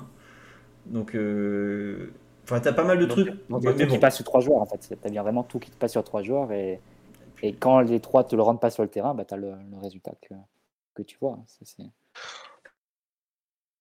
Moi, je vais, je vais peut-être aller à, à rebours, euh, même si j'entends parfaitement ce que, ce que viennent de dire Matt et, et Raph. en effet, euh, Neymar, Mbappé, Messi te, te polarise et te coupe tellement de ressources que c'est voilà très compliqué, voire impossible de construire un effectif avec euh, 14-15 voire 16 joueurs de niveau continental. Mais par contre, il y a une question qui, qui reste en suspens, c'est comment en fait le PSG peut autant manquer de goût et se tromper, mais de façon claire, nette et assez précise sur le profil des joueurs à, à recruter. Parce que Fabien Ruiz et, et Carlos Soler, enfin, et je me place plutôt du côté de, d'un, type qui, aime bien plutôt Fabien Ruiz. Je sais que c'est pas populaire, mais moi c'est un joueur que je trouve qui a des qualités. On est deux, Omar. Lâche rien, je suis avec toi. Non, non, mais tu me connais. et euh, déjà, c'est des transferts qui, mine de rien, sont coûteux. À l'échelle européenne, j'ai, plus le chiffre en tête pour Fabien Ruiz, mais c'est il me semble qu'on était au-delà de 20 millions. Ouais, 25. 25 avec les bonus, tout ça par là, quoi. Solaire, c'est une quinzaine. 18 qui pourrait monter à 23 de mémoire. Mais voilà, c'est ça. Ah, pardon? Ouais, ouais, c'est ça. Ah, c'est du 18 et ça peut monter, je crois, autour de 21, 22, 23, un truc du genre. Une fois qu'on a dit ça, c'est donc, c'est donc 50, 50 millions pour deux joueurs qui peuvent pas faire un sprint à plus de 30 km/h. En Ligue 1, c'est compliqué. Tu vois, tu, te dis que tu vas aller chercher des joueurs de, complément, du coup, qui vont devoir faire la maille en championnat et probablement pas en Ligue des Champions, mais prends des joueurs adaptés, des joueurs de ce profil-là pour moins cher en Ligue 1. Enfin, il y en a même dans des clubs qui, ont le, 18e ou 19e budget de, Ligue 1. Si tu veux deux profils similaires, tu en as un à Lorient pour Solaire et un à Nice pour Fabien Ruiz, euh, qui court plus et surtout la vitesse d'exécution aussi, Omar, parce que tu as parlé de sprint. La vitesse d'exécution dans ce championnat, elle est très importante. Et on, en avait parlé, mais on n'avait pas parlé de le fait à l'époque, je, suis obligé de le placer. Mais vu que Solaire est un joueur qui, dans le profil, dans l'idée, dans la position un peu hybride, ni 10, ni 6, un peu 8, mais on ne sait pas dans quel système, et qu'Efren Turam euh, pour Fabien Ruiz, je pense pas que tu t'en sors à beaucoup plus que ce que tu as claqué pour les deux Espagnols. Non, honnêtement, Raphaël, euh, Kefren joue à Nice. Nice ne manque pas d'argent. C'était un joueur très, très, sûr. très, très. mais l'été dernier. Après, je suis d'accord, faut peut-être aller le chercher avant, mais c'est. Voilà. Autant. il, y a, euh, il, y a, deux ans, tu as mis 25 euh, sur Danilo aussi, ou 20, quelque chose comme ça. Enfin, 15 plus 5 ou 15 plus. Tu vois, enfin, c'est pas, c'est pas que cet été que j'analyse dans le, dans le côté. Parce qu'en fait, tu rachètes des joueurs moyens tous les ans. Je dis moyen, je parle moyen pour le niveau du PSG et des joueurs avec qui tu ne peux pas te projeter. Parce que Solaire, et... Solaire tu vas en faire quoi dans, deux ans? Bah. C'est quoi le projet? C'était quoi le projet avec Sarabia sur 3-4 euh, ans?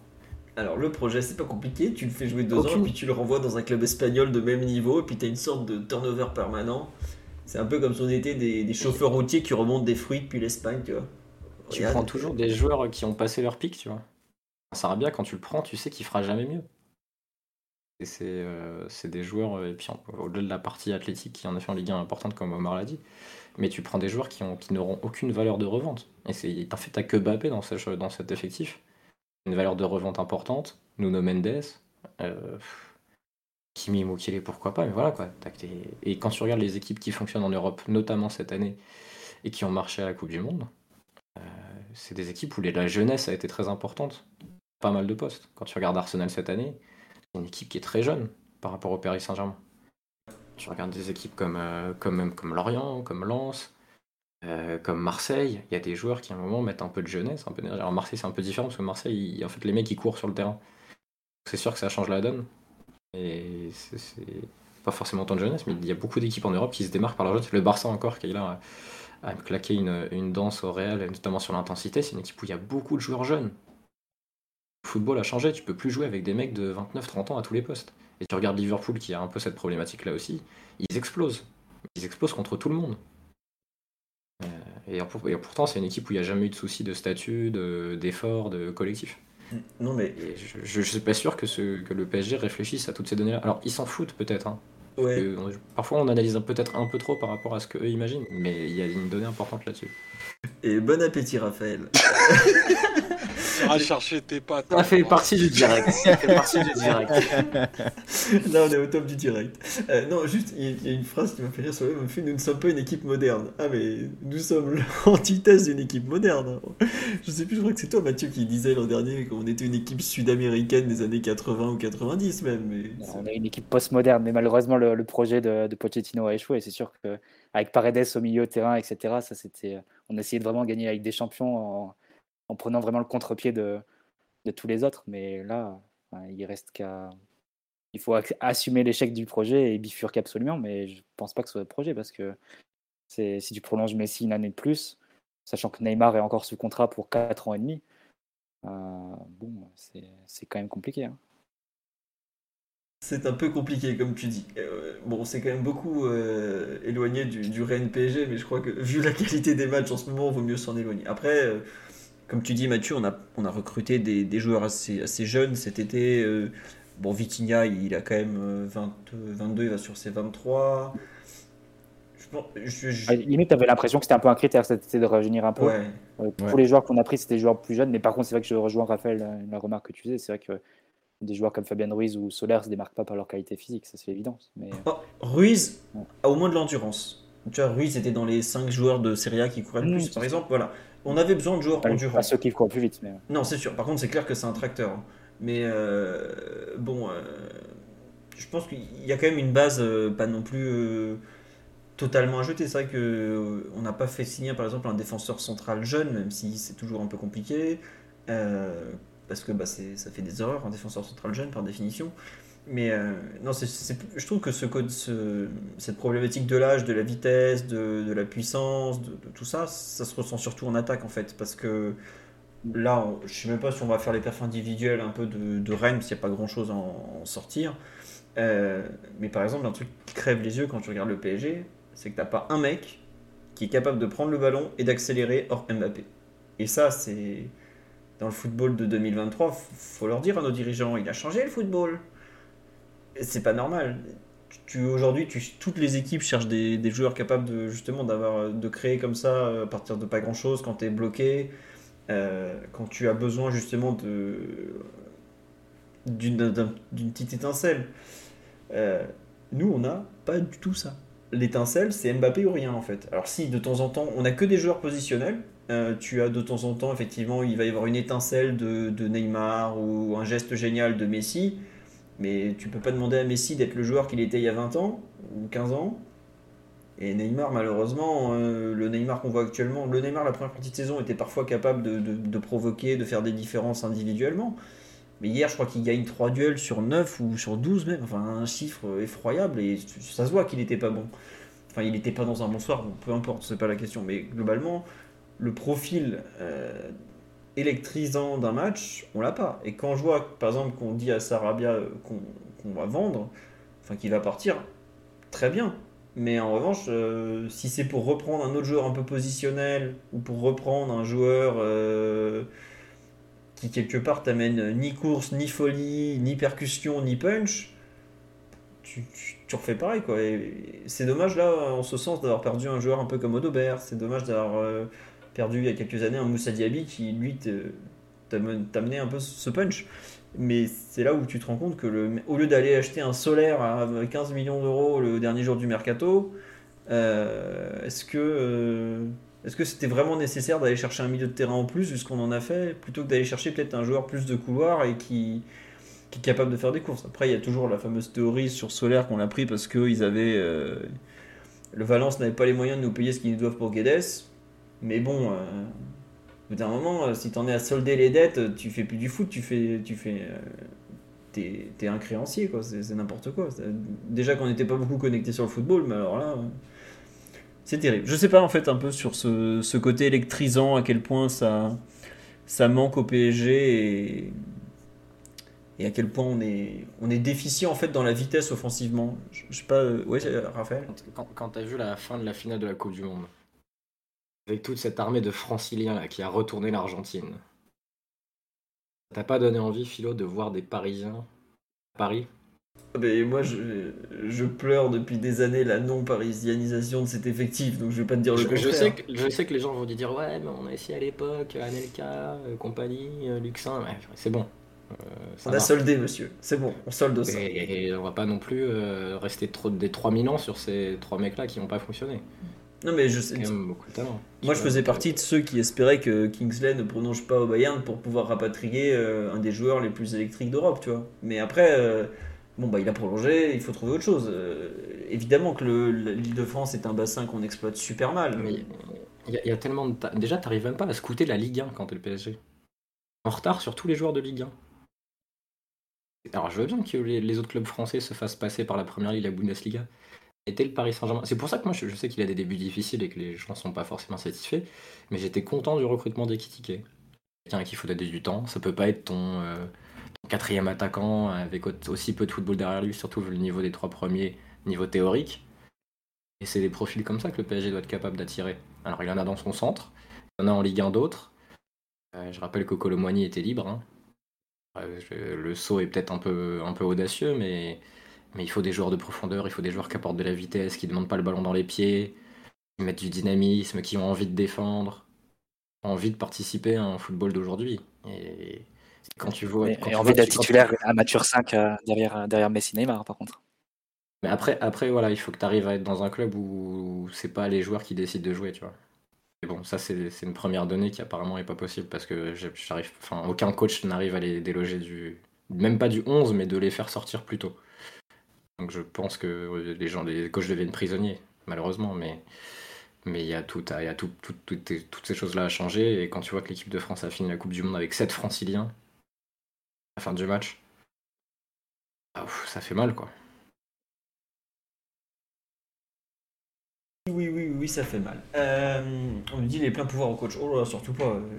Qui sait que le, qui le président va pouvoir virer si l'entraîneur a les pleins pouvoirs pas du tout PSG ça, ça serait beaucoup trop euh, logique. Mais non, faut pas pleurer, on dit envie de pleurer, mais non, le PSG, sur, des erreurs, tous les grands clubs en font. Après, il faut apprendre un peu des nôtres, et ça c'est bon. c'est un peu plus compliqué chez nous. Euh, sur l'aspect un peu collectif, construction d'effectifs, bon, qui est un thème un peu large, est-ce que vous voulez rajouter quelque chose ou on passe peut-être un peu à ce qui nous attend sur le, sur le mercato, même si j'ai déjà un peu lancé la, transition avec le, le cas Sarabia finalement? Euh, Non, avant juste de quitter le Rennes PSG, pardon, euh, petit mot peut-être sur les, les, premiers pas de, de Warren Zahir Emery, qui, qui, est quand même un peu le. Bon, même s'il y a une dimension très politique, comme tu l'as dit Omar tout à l'heure, de façon très juste. Euh, les, les, débuts de, de, Warren qui veut Titi, tiens, si tu veux en parler, toi je sais que tu, tu seras gentil avant que Mathieu foudroie les, ouais, je serai gentil avant que Mathieu... foudroie les cœurs. bah, Mathieu il veut déjà le vendre, il m'a envoyé un message hier, c'est combien sa, sa valeur pour, pour qu'il puisse partir? non mais voilà, c'était une première, c'était pas, pas facile, hein. je pense que on, on, on, aurait tous pensé qu'il qu commencerait euh, titulaire euh, trois jours plus tôt, enfin en tout cas le, le, match avant, au Parc des Princes, etc. Là on le met dans un, dans un match contre Rennes, dans dans un stade où on n'a on a pas gagné depuis un, depuis un moment contre une équipe qui, qui, qui, sait, qui sait nous jouer avec un entraîneur qui, un entraîneur qui sait nous jouer. C'était pas facile. Euh, J'ai parlé tout à l'heure du double pivot qui était qui, qui m'avait l'air peu, peu fonctionnel hier, euh, qu'on n'a pas pu voir avec ballon, qu'on n'a pas pu voir défensivement, etc. Mais en tout cas, il a, il, a montré de, il a montré de belles choses, une belle compatibilité. Il a montré qu'il était en tout cas prêt physiquement à 16 ans pour jouer, pour jouer en Ligue 1. C'est quand même assez, assez incroyable. Il a, il a tenu sur pas mal de duels. Il a, il est, il est, il est bien costaud le, le, jeune et après il a, il a plutôt joué plutôt joué simple, pas pris, pas pris beaucoup de risques. On, sent qu'il qu qu voulait d'abord euh, faire bien faire ce qu'il avait à faire et faire des choses plus, plutôt simples. Après je pense qu'on le reverra dans d'autres dans d'autres situations et d'autres conditions de match peut-être beaucoup plus euh, favorables. Mais quand même c'est intéressant de le voir. J'étais content de le voir. Hein. Ça fait plaisir de le voir titulaire quand même. Et j'espère qu'il qu en aura, qu'il en aura d'autres euh, dans des conditions plus, plus faciles pour lui. Mais on va dire que c'est que c'est encourageant quand même. Allez. Ouais, euh, pas mal. Ouais, non. non, mais, non, non, mais je... on va laisser le, le comptable sans cœur de... du podcast de côté pour l'instant. Non, mais c'est vrai que me dis, est-ce que ça aurait pas été plus judicieux de le mettre face à Angers au parc? En fait, oui, c'était probablement plus simple, mais moi je lis ça par rapport à la situation de Fabien Ruiz en fait. C'est-à-dire que ça donnait vraiment l'impression que Galtier a dit à, Ruiz, à relancer Ruiz qui enchaîne les mauvais matchs en mode bon allez, je te donne encore une chance, il faut que tu la saisisses. Bon, il l'a pas du tout saisi, et puis bah là, bah, la concurrence joue et c'est à Zahir Emery de jouer quoi. Alors après, bon, euh, c'est fait, c'est fait. Moi, je trouve qu'il fait un match tout à fait honorable, mais dans une équipe qui tourne aussi mal, il peut, il peut pas faire de miracle. J'ai été surpris hein, en bien de son, son, répondant physique, même si sur un joueur de 16 ans, je trouve pas forcément que c'est une bonne nouvelle, parce que bah, je, préfère qu'il se développe tranquillement, qu'il développe d'autres qualités, c'est pas grave. Un peu euh, surpris de, un peu de son, pour l'instant, je trouve qu'il y a un peu d'attentisme dans son jeu de passe. Euh, on voit qu'il s'adapte à la vitesse de, du jeu en Ligue 1 ça va quand même beaucoup, beaucoup, beaucoup plus vite qu'en U19. Hein. J'ai beaucoup regardé le championnat U19, euh, mais il faut bien vous rendre compte que la Ligue 1, les U19, c'est pas le même monde, c'est pas la même chose. Omar et Raphaël peuvent vous en parler euh, très bien aussi. On se rend pas compte de ce que ça, ce que ça veut dire jouer en Ligue 1, à quel point euh, les contrôles doivent être parfaits, sinon bah, il y a pressing à quel point le ballon peut aller vite des fois, les passes sont plus appuyées, enfin tout va beaucoup plus vite. Il y a un temps d'adaptation qui est nécessaire. Mais après, euh, je trouve qu'il est encore vraiment dans cette adaptation, peut-être cette façon d'apprivoiser le, le, vrai haut niveau. Mais euh, c'est pas trop mal, on va dire. Mais j'avoue que par contre, quand je lis des ouais, c'est déjà le deuxième meilleur milieu de terrain du PSG, je, non, calmez-vous, revenez sur terre. Aujourd'hui, il ne peut, pas, jouer encore un match avec des champions en termes de rythme, malgré ce que veut bien nous dire Galtier, qui s'est transformé en, macroniste comme jamais au moment de cette déclaration. Donc, euh, en tout cas, je suis content de le voir. Et puis, bah, c'est bien que, entre guillemets, c'est bien que ça lui retombe pas dessus, alors que tous les autres sont, sont pas bien meilleurs, voire bien pires. Omar ou Raphaël, sur les premiers pas de, Warren, un petit mot avant que Mathieu nous sorte un tableau Excel avec les valeurs comptables pour une vente en première ligue dans les 6 mois. Oui, Omar, vas-y.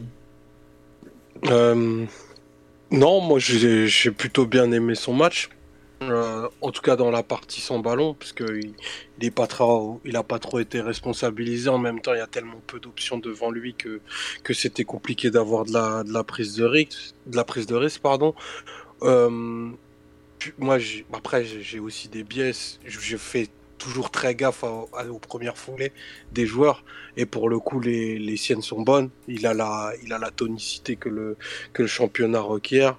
Solide à l'impact pour un 2006, c'est assez impressionnant parce qu'on s'est pas mal fait bouger, euh, notamment à l'intérieur. Et, et Vitinha a pris quelques murs, ce qui n'a pas été le cas de, de, Warren. Donc c'est en fait, c'est un match sérieux qui ressemble pas à son âge.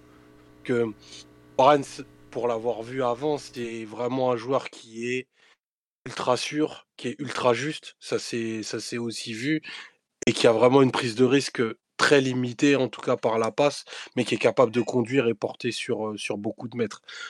En Ligue 1, il va pas le faire systématiquement et surtout pas le faire tout de suite parce que ben, il, est, il est comme tout le monde, il cherche aussi à, à sécuriser les, les minutes qu'il obtient et qui commence à, augmenter de façon croissante. Et, en tout cas, je pense qu'autour de lui, on doit aussi lui dire qu'il y a vraiment un coup à jouer parce que ben, connaissant tous aussi le, passif de Galtier, il n'y a pas beaucoup de milieux qui ressemblent aujourd'hui à, ceux qui ont fait partie des, équipes avec lesquelles il a pu fonctionner. C'est ce qui fait que, au-delà de, la dimension très politique du, dossier Emery, dont on parlait tout à l'heure, je pense qu'il a un vrai coup à jouer. Et quand Galtier dit oui, il peut même jouer en Ligue des Champions, bien sûr, il y a le sens de la formule et l'envie de faire une, punchline, mais je crois qu'il peut vraiment grimper dans la hiérarchie des milieux et, en déclasser certains, mais de façon quasi définitive, parce que quitte, à, quitte à perdre, c'est pas autant, autant être populaire. C'est bien dit. Les Niçois seraient fiers de toi, Omar. quitte à perdre, autant être populaire. Euh, à propos de Galtier, je parle. Euh, Vous voulez rajouter quelque chose sur le, sur le dénommé Warren On nous demande c'est quoi son meilleur poste C'est 6 ou 8 ah, C'est un joueur en fait qui est difficile à cataloguer. Euh, je suis pas forcément capable, par exemple, il y a des joueurs où le poste est évident, même si c'est pas le leur en formation, on voit vite où ils vont finir. Un joueur comme Warren, je ne sais pas s'il finira sentinelle, par exemple sentinelle d'un 4-3-3, parce que c'est un joueur qui est, très intelligent et qui est, équilibrant pour une équipe surtout. Est-ce qu'il finira pour un joueur de double pivot un peu? Comme il y a des joueurs qui sont très marqués double pivot parce que ils ont besoin comme ça d'un complément avec eux au milieu. Est-ce qu'il finira relayeur d'un 4-3-3 voilà, aujourd'hui son meilleur poste c'est surtout d'être en duo avec un joueur, je trouve. Euh, par exemple, euh, ses meilleurs matchs ont été avec euh, Kari, qui est un, autre, joueur un peu dans un style, style différent, plus porté sur, la percée balle au pied, sur la remontée du ballon, tout ça. Oui Omar, tu veux rajouter quelque chose? Non, peut, peut-être juste pour rajouter les, nouveaux milieux, hum, je pense à Bellingham en, en disant ça, seront des joueurs difficilement castables parce que des qualités tellement que tu pourras leur demander de faire plein de choses. Tu vois, Bellingham, il est capable de jouer ben, en double pivot, comme tu le disais. Tu peux le mettre un cran plus haut parce qu'il peut gagner des mètres. Il est capable de finir. J'espère que, que Zaire Emery arrivera rapidement à ce niveau-là, mais en tout cas, dans le, dans le morphotype, même physique, il y a des qualités qui, qui vont être un peu inhérentes à, à, tous les nouveaux milieux qui vont sortir. Ça va être des joueurs qui ont ben, une caisse terribles, qui sont bons sur les premiers mètres, qui ont beaucoup de sûreté technique et surtout qui sont capables de pas de déchirer des premiers rideaux. Donc ça va leur donner la possibilité de jouer dans beaucoup de systèmes et à beaucoup d'endroits du terrain. Ouais, non mais ouais, c'est exactement ça. C'est qu'aujourd'hui, tu peux même plus parler de joueurs complets tellement ils savent tout faire en fait. Un, un, joueur comme Bellingham, par exemple, il a la présence dans la surface de certains attaquants, alors que c'est un milieu de terrain il a la capacité à, défendre comme certains 6 d'autrefois. Il a la capacité à remonter le ballon comme un 8 d'il y a 10 ans. Quoi. j'ai cité quelques qualités très marquées de, du peut-être du plus gros talent de la génération 2002, si je ne me trompe pas. Euh, mais il y, en a d'autres qui vont éclore, qui seront pareils, ultra complets. Il y, a des jeunes Brésiliens qui sont pareils, qui sont super complets. Il y a Zahir Emery qui est très complet. Ayman Kari, qui pour le coup est moins vieux, qui a un, qui a un 2004, qui a une maturité un peu plus tardive, qui est pareil, qu'un joueur très très complet. Euh, aujourd'hui, plus que de savoir quel poste il va jouer, ça va être plutôt quelle qualité il va développer et à quel point il saura s'intégrer dans le football de, haut niveau actuel. Moi, par exemple, euh, aujourd'hui, Zaire Emery, je, reste un peu sur ma fin dans l'utilisation du ballon parce qu'il est encore en train de s'adapter. Mais euh, s'il est capable, on voit qu'il est déjà là dans les duels, on voit qu'il a déjà les déplacements sur le ballon, s'il est capable de, prendre du poids dans la création du jeu, eh, tout de suite, ça devient un joueur qui, pèse énormément. Après, on n'en est pas là et c'est normal, il, est vraiment tout jeune. Et oui, désolé, Bellingham est en 2003, comme Musiala qui effectivement est en 2003, c'est incroyable, mais lui est un joueur moins, moins polyforme pour le coup que, les milieux de terrain que Omar a cité juste avant. Je sais pas si Mathieu ou Raphaël, qui connaît bien un peu le, le vivier francilien et Warren aussi, euh, j'imagine, veut rajouter quelque chose, ouais Non, tu aurais... Euh, non, mais je, juste, on a sur la Ligue 1 par rapport à ce que disait Omar tout à l'heure. Euh, ce qui est très fort en Ligue 1 et très fort chez les joueurs français, c'est la motricité. C'est-à-dire et c'est ça qui est particulièrement intéressant quand je pense maintenant on voit des joueurs sortir très tôt, c'est de voir si sur les premiers appuis, sur l'explosivité, sur un mélange d'explosivité, d'agilité et de volume de jeu, ils sont là-dessus. Euh, je pense que Zahir Emery, sur ce plan-là, quand même, a, montré un sacré potentiel. Et après, il faut arriver à le, polir, à le bosser et réfléchir à quel joueur le PSG a réussi à propulser euh, de, ses 16-17 ans à, son pic à 23-24 ans. Malheureusement, je n'ai pas souvenir de beaucoup de joueurs avec qui ça a été le cas ces dernières années. Aussi parce que le club n'est pas parti sur un projet comme ça. Euh, et que finalement il y a très peu de joueurs qui sont arrivés tôt dans le club et qui, sont, qui ont duré. Nkunku et Diaby ont été vendus euh, relativement vite, surtout Diaby, Coman n'est pas resté. Bon, Rabiot est resté plus longtemps, mais. Euh, J'allais le citer, mais j'osais pas. C'est un, profil différent, mais bon, après, Rabiot a quand même fait des matchs, des matchs immenses au PSG, faut pas l'oublier. Hein.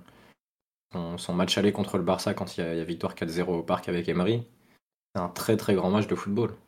Très grand match de sa part.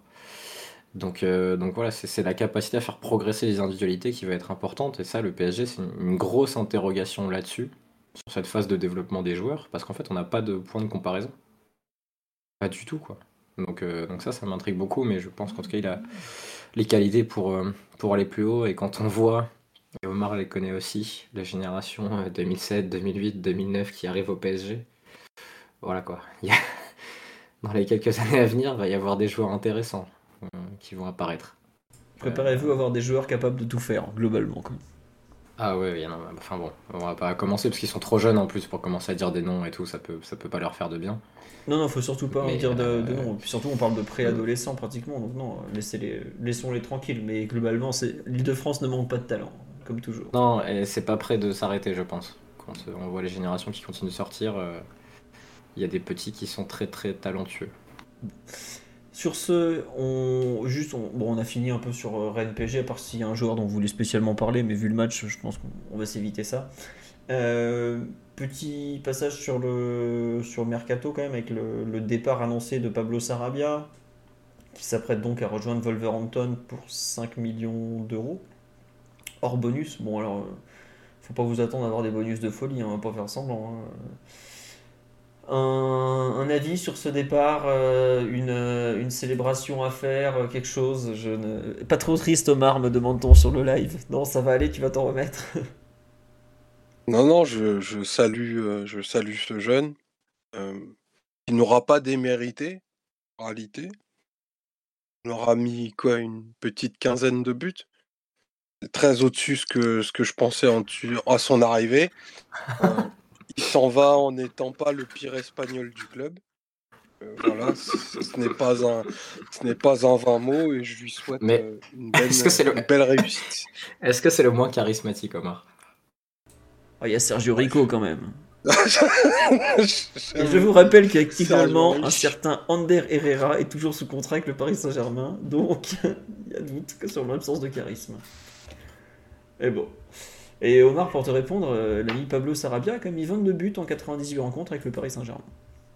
Mais c'est un beau total. hein. Mm. C'est un beau total. Il a des bons derniers gestes. Après, ça, ça manque un peu de, de moelle, mais bon, ça, c'est mes goûts. Et... Mais euh, ouais, c'est. fait un de moins, quoi. C'est le cri du cœur, ça fait un de moins. Et on nous dit, euh, il y a eu Ressé. Eh Oui, Ressé restera jamais l'étalon espagnol de la non-performance au Paris Saint-Germain, mais bon, c'est comme ça. Philo, Oui. je peux poser une question à Matt Parce que je suis tombé sur, retombé sur un de ses tweets récemment. Sur le, le, le jeu de la purge. Le, le Purge Day, là, le- comme le film américain qui avait été fait. Je t'en nuit, tu- pendant une nuit, tu pouvais tuer qui tu voulais, c'était accepté par la loi.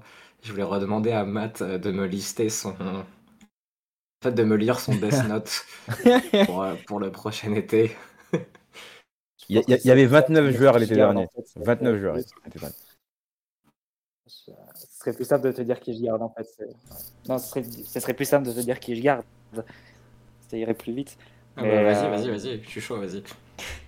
Bah non, je garde Donnarumma, Nuno Mendes. euh, Je, je- je garde les deux en défense centrale. Je garde Hakimi, Mukele, Verratti et je garde Mbappé. Ça s'arrête. Et Vitinha. On va pas changer non plus tout, tout le monde. Allez, un peu plus Ouais, de joueurs les- quand même que, que l'été dernier. Mais, Tous les euh, jeunes du club, tu gères quoi. On voit qu'il est dans l'enthousiasme de Noël encore. Il, il en garde quelque chose comme 9, tu genre, vois. voilà, j'ai. Genre, je suis pas encore à saturation totale. Et euh, non, l'an dernier, après, c'est. C'est toujours pareil parce que tu veux, tu veux enlever des, joueurs de rotation, mais tu te rends compte quand même qu'il y a quand même des, joueurs titulaires aussi à changer si tu veux vraiment changer l'équipe. Donc c'est difficile de dire euh, que tous les problèmes du PSG sont euh, Fabien Ruiz et Carlos Soler. On parle de joueurs qui ont, très, enfin, très faible importance sur le, le de la saison jusque-là. Donc euh, ce serait pas juste que de leur dire que tout ce qui ne va pas dans l'équipe est de leur faute. Évidemment que eux n'apportent pas des solutions à ce qui ne va pas, mais tout n'est pas de leur faute. Non, non, mais, mais ils, sont, ils sont la conséquence du vrai problème, ouais. c'est- Je suis d'accord avec toi. Ouais, c'est sûr. Ils sont- Après, pour Sarabia, bah, je pense qu'on peut quand même retenir la- les bons mois qu'il a fait jusqu'au Covid. Ouais, lui, le peut Covid l'a tué. ça. hein. Ouais, franchement, Ouais, le ouais. Covid l'a tué, vraiment. Il a pas... De, de là à les retenir, euh, je trouve que ça va un peu loin. hein. Je sais pas ce comment. Non, mais retenir, non, mais je trouve que dans, dans le 4-4-2 de Tourelle, il avait, il avait trouvé un peu une place euh, avec des joueurs comme Neymar Ouais. Mbappé qui a accumulé beaucoup le ballon côté gauche et lui qui arrivait côté Xavi dans la surface adverse.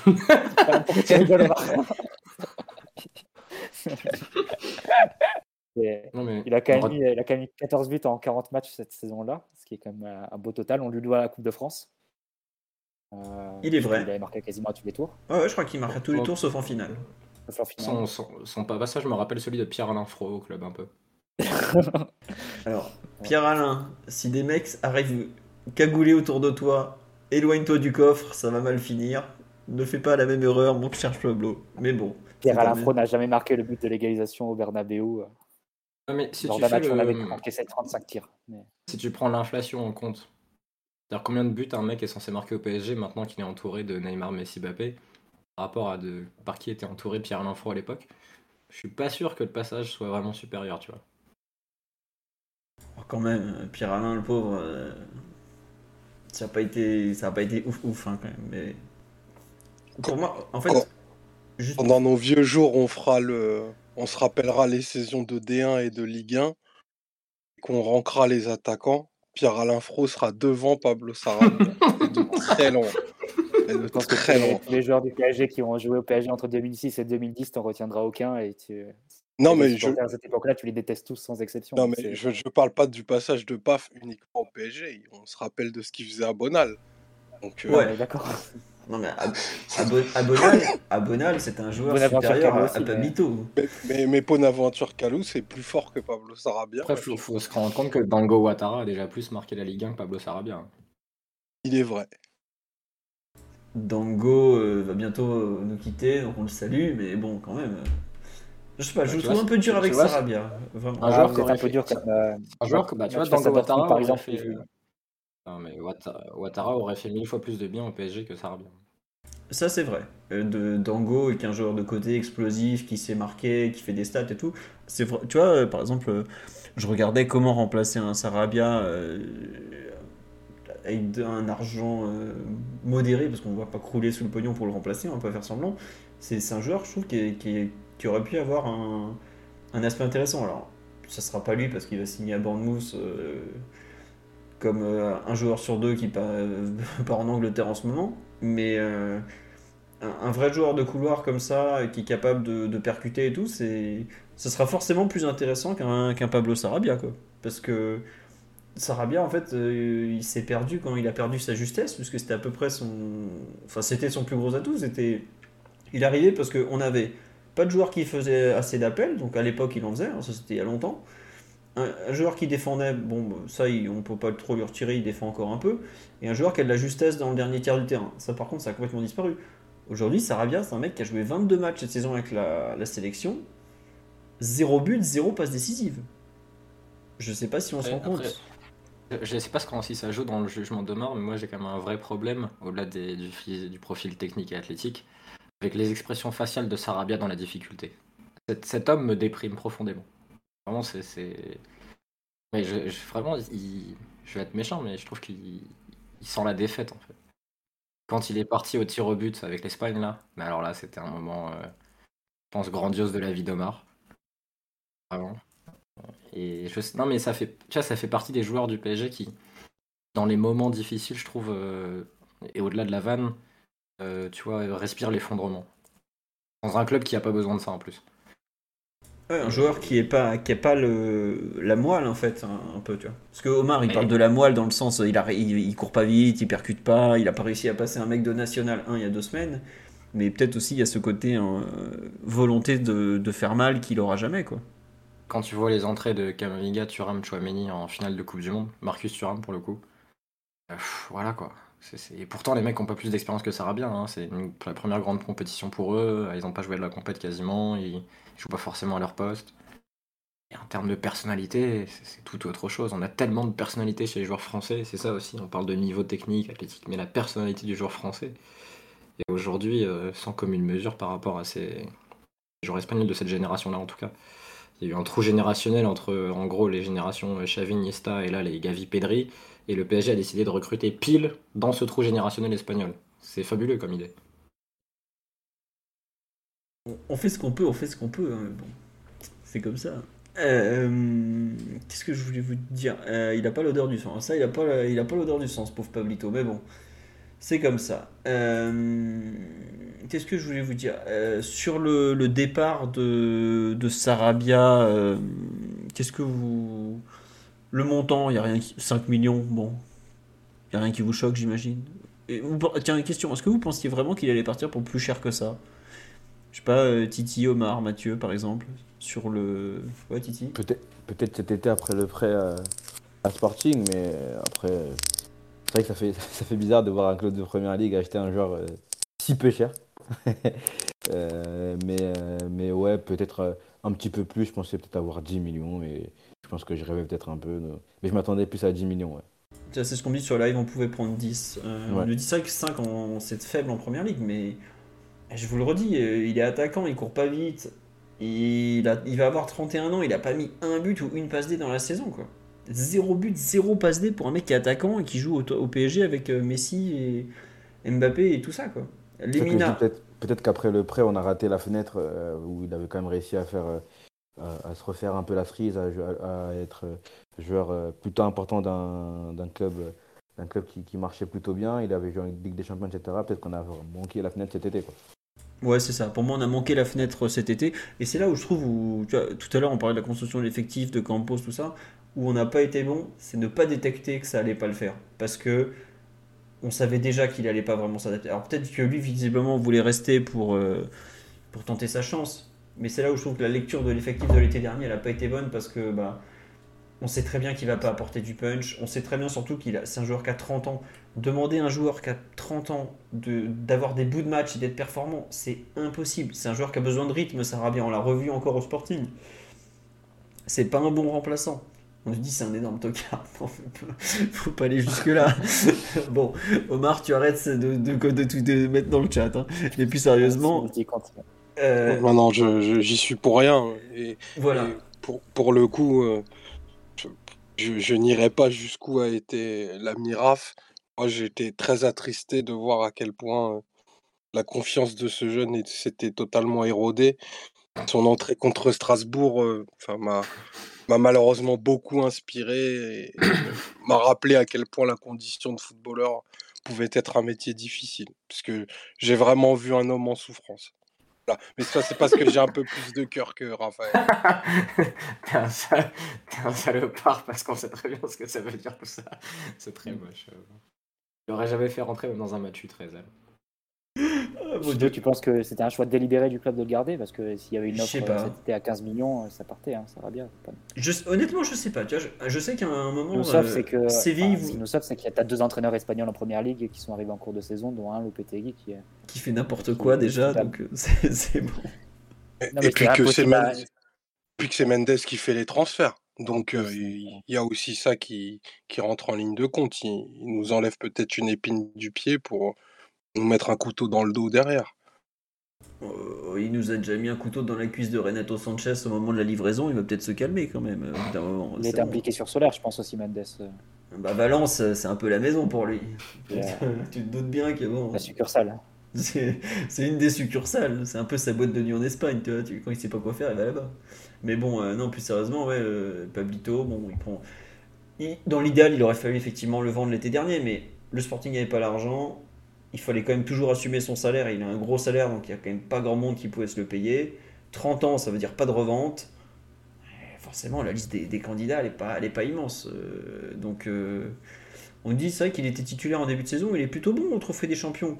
Oui, Mais il a euh, fait deux très bons matchs en début de saison. Ouais, c'est ça. Avant que Mbappé vienne mettre Mais- un peu souffle face à Montpellier, mais Justement, c'est peut-être ça le problème qui, qui a trompé le PSG, c'est que c'est à ce moment-là qu'il fallait le vendre. Sauf que je pense que lui, il s'est dit bon bah euh, dès qu'il y en a un qui est pas là, c'est moi qui vais jouer. Donc euh, il, connaît un peu Neymar. hein. il a dit, il a dû se dire euh, l'autre, il va encore se péter pour 4 mois, j'aurai du temps de jeu. Je sais pas. Je pense qu'en fait les, les astres se sont pas liés au bon moment. Galtier parlait bien de lui, effectivement, oui, oui. Et il, il l'a encore défendu en conférence de presse au moment où il allait partir, parce qu'il l'a dit, c'est un joueur qui va nous être utile, qui va être meilleur quand il va jouer plus. Mais ça reste un joueur où il fallait prendre ce qu'il y avait à prendre à ce moment-là, et puis bah tant pis. Au moins, tu le vends, tu vois. On, on a fait des résiliations de contrats déguisés tout l'été, des prêts dégueulasses. Là, au moins, Monsieur Sarabia, voilà, vous partez à Wolverhampton, projet sportif est ce qu'il est. L'entraîneur vous peut, veut. on peut plus prêter, Philo. de ce que tu as écrit sur. euh, Oui, oui, non, c'est sûr, c'est sûr. Tu peux, en théorie, tu peux plus prêter. Après, tu peux toujours t'arranger, t'en lâches un, tu fais. Enfin bref, tu peux magouiller un peu, toujours, mais. Bon, euh, c'était Lucas là. Est-ce que tu sous-entends que Julian Draxler doit remplacer Pablo Sarabia? Mais non, mais tu vois, typiquement, j'espère que c'est le truc qu'on fera pas, c'est se dire Ah bah, en fait, il y a Draxler, le Benfica en veut plus, on va le mettre, voilà. C'est typiquement le joueur qui n'a aucun impact en Ah, entrée. Si t'as pas d'argent, pourquoi pas hein, C'est déjà Mais- que tu payes son salaire, autant le rapatrier. Oui, mais à ce moment-là, Mathieu, tu sais que tu as besoin d'un joueur impact, enfin, tu as besoin d'un joueur qui va apporter quelque chose quand il rentre en jeu. Draxler, il a jamais réussi une entrée de sa vie pratiquement. Qu'est-ce qu'il va nous. Enfin, ça- il, est, il est arrivé quand même il y a 6 ans au PSG, hein, parce qu'il est arrivé en décembre 2016, euh, au passage 2016-2017. Donc c'est. En 6 ans, est-ce que tu sais me citer un match où Johan Draxler est entré en jeu et il a changé la phase de la rencontre? Je peux te citer des matchs où il a fait des, des contrôles orientés incroyables. Il nous a procuré beaucoup d'émotions. Non mais. Merci Mathieu. tes, tes vidéos YouTube à la con là, mais tu sais ce que ça vaut aussi bien que moi. Non mais au bout d'un moment, des joueurs qui sont. Aujourd'hui, le PSG a besoin de joueurs qui sont capables de rentrer en jeu. Je... Puisque les titulaires, on les connaît déjà. Oui, il a fait une bonne entrée face au Real avec Sarabia. euh, Oui, ok, c'était donc en septembre 2018. si je me- Oui, c'est ça, septembre 2018. Bah, disons que c'est bien. Ça nous... Non, mais en vrai, il y aura par contre un vrai test sur le remplacement de, de Sarabia parce que c'est Ouais. là où tu vas voir un peu les réseaux de, de Campos. En théorie, on a beaucoup dit que Campos, quand il est arrivé au PSG, il allait devoir faire un métier qu'il n'avait qu'il avait jamais fait. Parce que être directeur sportif euh, à Monaco et conseiller sportif au PSG, c'est des rôles très différents en termes de joueurs que tu cibles, etc. Mais là, pour le coup, il est dans une configuration où il est censé être bon, c'est-à-dire récupérer des joueurs qu'on ne connaît pas trop, euh, à moindre prix et euh, plutôt jeunes, et euh, voilà, qui ont une marge de progression. En gros, il doit trouver le Léao qui, euh, qui, le recrute à, Lille, le Osimhen qui recrute à Lille, Jonathan David, etc. C'est un peu ça qu'on lui demande sur ce poste-là. C'est-à-dire un joueur qui va être dans une tranche entre 10 et 20 millions avec un salaire pas trop, pas trop élevé et qui peut te répondre à un besoin spécifique de l'équipe. Donc on va voir si- s'il réussit. Euh, mais c'est clair que ça va être un, test. Moi, personnellement, je m'attends, enfin, j'espère un ailier équatorien de 20 ans que, que personne connaît et que, qui vient de, du Maritimo Funchal et voilà, qui va tout, tout casser euh, en Ligue 1 sur les trois prochaines années. Ça, j'attends ça de Campos un peu sur au moins un poste et je pense que c'est le poste pour, pour pouvoir le faire. D'autres partagent cet avis, ce fantasme du, du jeune qui est passé sous les radars de, de Mathieu. Euh, Titi, tu t'attends à un truc pareil aussi hein? Visiblement, l'équipe a dit tout à l'heure qu'on était sur une piste étrangère qui n'avait pas filtré, tout ça. Donc, euh, Moi, j'aimerais en tout cas que ce soit comme Mathieu. Je sais que cet été, on en, on en parlait beaucoup. On se disait, ah, il va peut-être nous trouver des, des pistes comme ça. C'est quelqu'un qui a su révéler pas mal de, de joueurs dont on ne connaissait pas le nom avant leur arrivée dans, dans les clubs où il était. Donc, euh, j'espère qu'on se dirige vers une piste comme ça et pas vers un, euh, un énième joueur euh, euh, dans, dans le même profil que ceux recrutés en fin de mercato euh, cet été. Quoi. Et c'est intéressant, par exemple, Marcus Thuram à 10-15 millions, est-ce que vous allez dessus? À supposer que le joueur veuille bien venir avec un rôle de remplaçant qui est pas. Moi, personnellement, non, mais pour une raison simple, c'est que Marcus Thuram, par rapport à ce qu'il prouve en Bundesliga depuis 4 ans qu'il y joue, c'est que c'est un joueur qui est bon quand il est avant-centre. C'est pas, pas un joueur de côté. euh, Et je regrette, mais on a beaucoup parlé du niveau technique. Marcus Thuram, il a pas les pieds les plus affûtés de la planète. hein, donc, euh, je suis pas Mais sûr. le niveau, le niveau technique de qui aussi? C'est- Et de Euh, quelle technique, et de quelle technique parle-t-on? Bah, euh, Parce que j'ai vu des contrôles. ce- euh, bon. Non, pas- mais moi je parle pas de, moi je parle pas de Marcus Thuram, je Ah, parle du, du, du niveau technique qui serait supposé au PSG. Comme si le PSG était une équipe d'un très haut niveau de technicité. Bah ça, c'est pas vrai en fait. C'est pas vrai parce que si c'est les amortis semelles, les contrôles semelles sans pression dans une équipe qui joue sans rythme, ça c'est pas être technique en fait. La technique c'est pour éliminer, pour déséquilibrer. Enfin, il y a quelque chose derrière la technique. Ça peut pas être juste pour, euh, pour faire des compiles quoi. Et c'est un peu ça le, le biais et, le travers dans lequel je tombe. Je pense on, on est tous en train de tomber. C'est les joueurs faussement techniques, il y a rien de pire parce qu'en réalité ils savent rien faire. Comment tu parles de Draxler? C'est chaud. Non, Draxler pour le coup c'est vraiment pas ça. Lui c'est un Lui, joueur vraiment, technique. lui, c'est vraiment un joueur. Lui- Mais il a rien dans Lui, le lui, il ventre, est, lui. lui, il est tellement technique, mais je pense que lui, c'est le très haut niveau technique au, au PSG, tu vois. Mais après, le reste, mais bon, moi, je serais quand même pour qu'il revienne. Je pense qu'il peut, il peut troquer, S'il peut troquer son numéro 28 avec un autre, ça me. Mais, Je pense que je suis pas sûr qu'il perde de change. mais le problème, c'est que Solaire ne peut pas jouer pour un autre club que le PSG ou Valence. Donc, tu, veux... tu peux pas le Bah, écoute, on est suffisamment libéraux pour arrêter des contrats de travail. euh, Enfin, les chiffres du chômage sont bons. euh, Personne va se plaindre si Solaire s'en va, quoi. Le coup du on est suffisamment libéraux, je ne l'avais pas vu venir.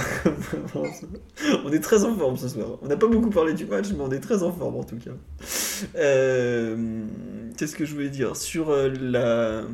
Les, le- je sais pas. euh, mince, Raphaël, sur un. Tiens, toi qui fais pour Copa Arena régulièrement comme ça, ce genre de projection sur un éventuel recrutement du PSG, t'as un nom qui te, qui te sort du chapeau un peu comme ça pour rigoler? Euh, en fait, ça dépend le budget du PSG. Il est tellement difficile à définir. Parce que il y a trois mecs qui ont des salaires, comme le disait tout à l'heure, euh, Matt tout à l'heure, euh, mirobolants, et du coup, tu dois un peu faire des miettes sur les autres postes. Euh, je sais pas, ce serait quoi la priorité pour le PSG quand tu réfléchis au poste? Ce serait de mettre un peu de volume au milieu, euh, des joueurs capables de courir devant. Je pense plutôt, moi, remplaçant de Sarabia, par exemple. Au milieu, visiblement, on va prendre personne pour laisser de la place à, Euh, ouais, à, après, à Warren. je- Donc, euh, J'avoue que si tu me demandes, moi je, je pars dans l'idée que je construis une équipe euh, post euh, Messi Neymar en fait. Là je, je, je m'avance quoi. J'ai pas envie de recruter un mec pour 6 mois là. Là, là, je préfère limite que. Enfin, si j'étais si j'étais machiavélique, là je recruterais personne. Que Lens ou Marseille soit champion. Et comme l'a dit Omar, euh, voilà, le Qatar euh, ils ont du blé quoi. Résiliation à la Dorasso. euh, et allez-y. Tu vois, c'est marrant, c'est que sur le live, on me cite euh, Olise. Euh, Olysée, pardon, le, le franco-anglais de, qui joue à.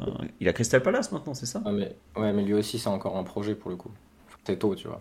Mais tu vois, je, je me demande si c'est pas un joueur comme ça que, que Campos, euh, un joueur de 20 ans, euh, ou, ou 20, 21 maxi, euh, avec des qualités très marquées mais encore à développer, qu'on va aller chercher. Quoi. Euh, tu vois, on me dit, euh, j'espère qu'on va pas aller chercher des Adama Traoré ou Marco Asensio. Bon, Asensio, il n'y a aucune chance. Euh, voilà. Mais. euh, Et c'est vrai qu'Olysée, par exemple, c'est déjà cher. Ouais, un jeune anglais comme ça qui joue en première ligue, oui, évidemment, c'est très très cher. Mais je, parle dans, dans l'idée du profil, un, un jeune explosif, ce genre de choses. J'avoue que j'ai. Je vois pas trop vers quel championnat il va aller se tourner parce que par exemple Mohamed Kudus, mais Mohamed Kudus, on parlait de 40 millions d'euros à Everton l'été dernier, hein. c'est pas un joueur pas cher hein. et c'est un joueur axial en plus pour le coup.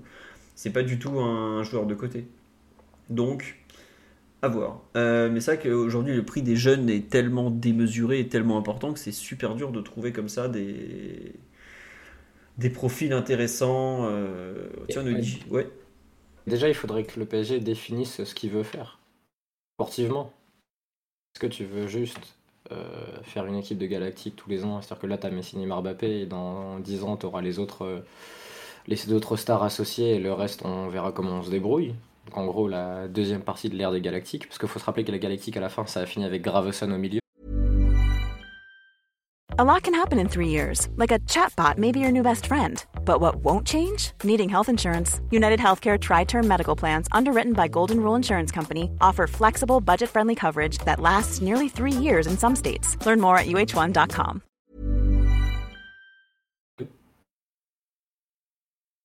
C'est- Donc il y y a des, quand même des similarités dans l'idée que tu mets beaucoup d'argent sur certains joueurs très marketés, très talentueux, euh, ballon d'orisable, et le reste euh, tu fais avec?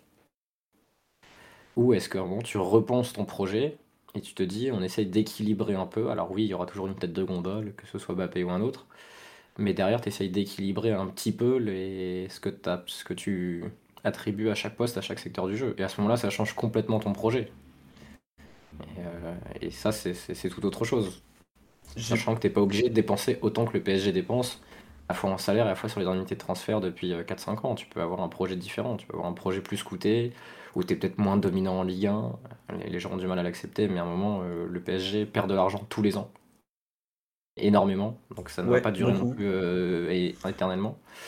Et tu peux te redimensionner à un truc un peu plus, j'allais dire un taille humaine, non, mais un truc un peu plus normal, mais travailler. Et à ce moment-là, bah là, il y a, y y plein d'idées en Europe. Et dès que tu restes quand même le PSG, t'es C'est- l'équipe dominante en France, t'as des sous, t'es tout le temps en Ligue des Champions, euh, t'es dans une ville incroyable. Enfin, c'est quand même des- une force d'attraction qui, qui demeurera, même si tu es le, le PSG de 2013-2014 plus que le PSG de 2023. Tu, tu oublies quand même que euh, on a un actionnaire qatari qui aime euh, plus le bling bling que tes projets rationnels, mesurés, avec des coûts qui rentrent sur des Excel. Mais il y a quand même de plus en plus de bruit qui circule, comme quoi ils commencent à les, commencent à les saouler de perdre autant d'argent. Bah ouais, et donc qu'est-ce qu'ils font? Ils veulent prolonger Messi? Non mais au bout d'un moment, euh, tu, tu vois ce que je Parce si- qu'après, en fait, parce qu'après ils ça- se reconnectent sur mabank.bnp Paribas et ils font Waouh, ça va en fait. Tranquille, tu vois. Non mais c'est ça, tu vois, au bout d'un moment, euh, ils te disent on n'arrête pas de perdre du fric. euh, Si tu veux arrêter de perdre du fric, déjà, tu, bah, tu vois, là, il y, a un- il y a un été, là, tu pouvais vendre Mbappé, on a 200 millions. Non, non, non, non, on garde, on garde. Eh, oh, si tu perds du fric, 200 millions, tu prends le chèque, tu dis merci, au revoir. Surtout qu'il voulait partir.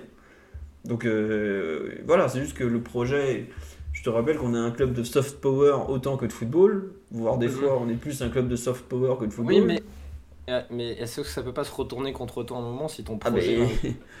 enfin, que- ton projet est bancal depuis le début, donc euh, je rappelle que Ouais, Surtout il- que le soft power, c'est un peu. Je trouve que c'est le moment avec la Coupe du Monde de, de passer à autre chose et vraiment se centrer autour de Mbappé.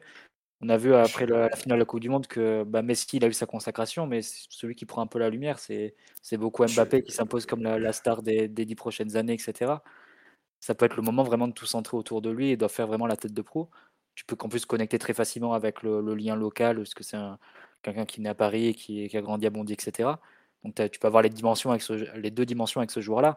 C'est pour ça que prolonger Messi, ça paraît quand même un, contresens à tous les niveaux. C'est vraiment euh, garder un peu le, le foot du passé euh, au lieu de, de tourner vers quelque chose où il y aurait un potentiel énorme. Tu vois encore Mbappé qui applaudit, euh, euh, par les, enfin même acclamé par le public de Rennes hier, euh, comme il a été à Lens.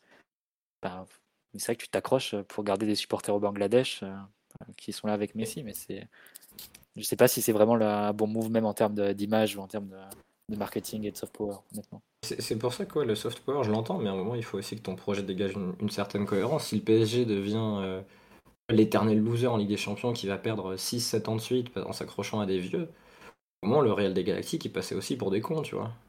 Mais tu Euh, sais qu'ils s'en foutent, ça. hein. Pour eux, le Real des Galactiques, c'était très bien. hein. Mais vra- bah, quand tu vois la façon dont notre projet est construit depuis des années, t'as l'impression que. cons- ouais, ouais. Non, mais t'as l'impression qu'ils veulent des stars, du, du Kramos, du Messi.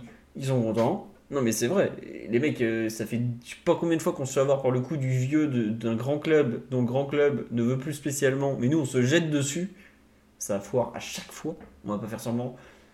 Alves, Buffon. euh, Il y en a un. euh, bah, pas Ramos. euh, Oh, j'en avais un autre en Alves, tête. alors, je- Mais Alves, c'est pour moi bien plus une réussite que Buffon ou Ramos. hein. oui, voilà, mais bon, tu vois ce que je veux dire. ce- Beckham, voilà, merci sur le live. Voilà, quand tu vas chercher Oui, David oui. Beckham. Enfin, sérieusement, il avait la fumée qui sortait des chaussettes et c'était pas le barbecue de Douchaise. Il était rincé de se rincer. Et tu fais ça, tu... mais t'as rien compris, quoi. Et à côté de ça, tu as des. Comment dire T'as l'impression que tant que Manchester City a pas gagné la Ligue des Champions, entre guillemets, la compétition, on peut continuer à faire un peu n'importe quoi, c'est pas très grave parce qu'on s'est pas trop fait humilier par ceux qui font un- les cousins d'en face qui ont choisi une autre, une autre voie, quoi. Et pff, ça, on est Ouais, le musée Grévin des clubs de foot, mais dans, il y a, un peu de ça, quoi. euh, Je pense qu'ils ils se rendent. Alors peut-être qu'ils ont, ils ont raison et que nous on a tort, mais je pense qu'à mon avis, le PSG pourrait exister sans avoir une multitude de stars et que peut-être eux n'y croient pas. À ce moment-là, c'est eux qui se rendent pas compte aussi de ce qu'ils ont quand même construit parce que le PSG de 2017, euh, il n'y avait pas Mbappé, il n'y avait pas Neymar, il n'y avait pas Messi et le PSG faisait quand même parler, le PSG faisait des choses. Et, pour- et quand tu dis que le projet est bancal depuis le début, alors je sais pas ce que tu entendais par depuis le début, Philo. Quand tu que arrives, t'entends que tu dis, quand tu arrives, que tu dis, on veut gagner la Ligue des Champions en 5 ans. Ah oui, alors, ouais, après, ah oui, d'après il y a des effets d'annonce. Attends, non mais tu vois, t'as l'effet Mais je trouve d'annonce. que la, mais je La trouve Ligue que la construction jusqu'en jusqu'en 2017 me choque pas, tu vois. Ouais, mais tu vois, bah, d'un côté, oui et non, parce que t'as, euh, on veut gagner Ligue des Champions dans les 5 ans, on veut former le nouveau Messi.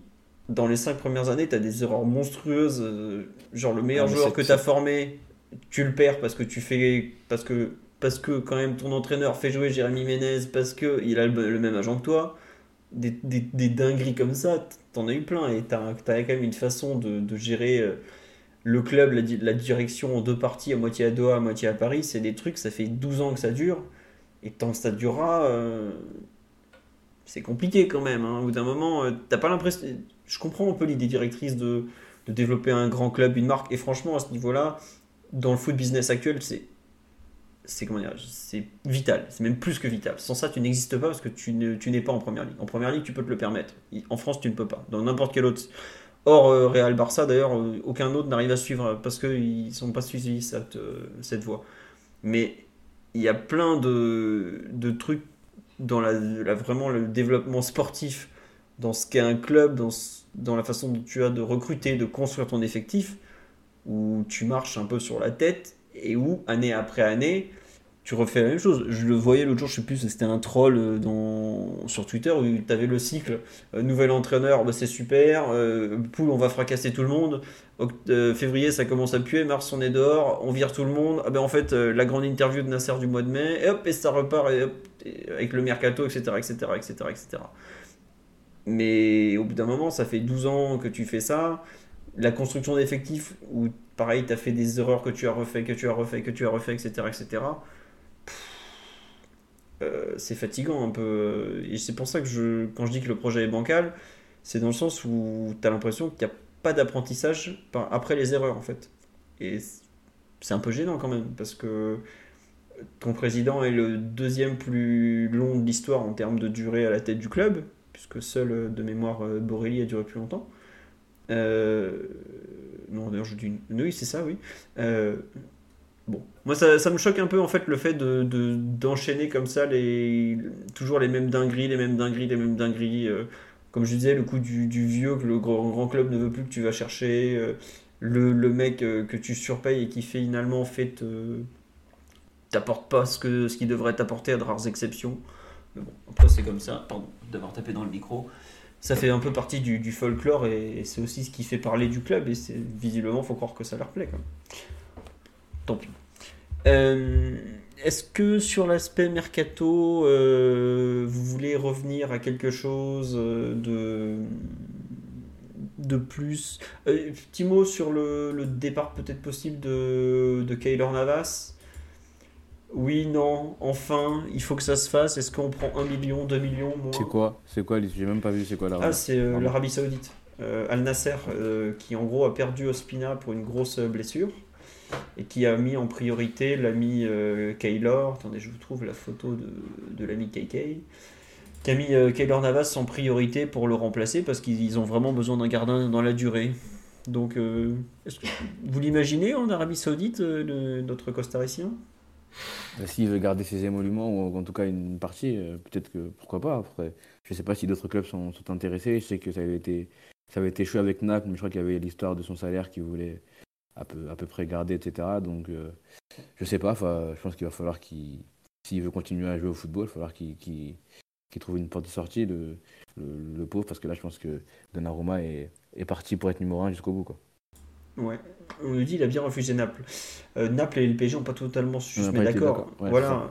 Après, lui aussi, il aurait pu refuser encore un bout de salaire et tout. Enfin, c'est sûr que si le salaire compte, globalement, il n'y a que les Saoudiens qui vont s'aligner. On demande, euh, ils veulent pas Ramos dans le genre légende du passé? Bah, Ils ont pris CR7. Ils ont l'air de faire de Ramos une priorité. Donc, euh, à voir quoi. Et on nous dit ils vont pas avoir un problème de joueurs étrangers comme ils ont eu avec Ronaldo. Mais ça, c'est une bonne question.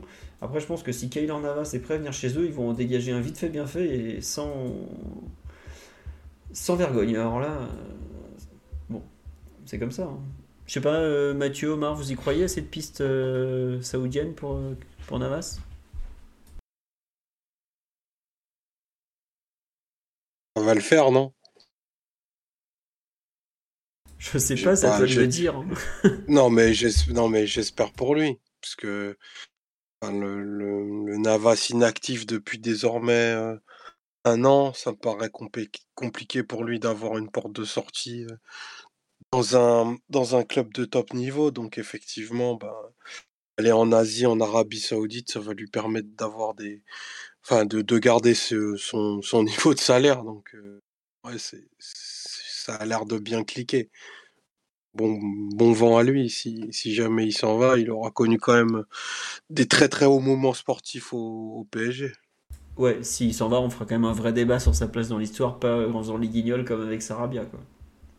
Faut, faut le dire quand même. J'ai trouvé ce débat sur Sarabia très sérieux pour ma part.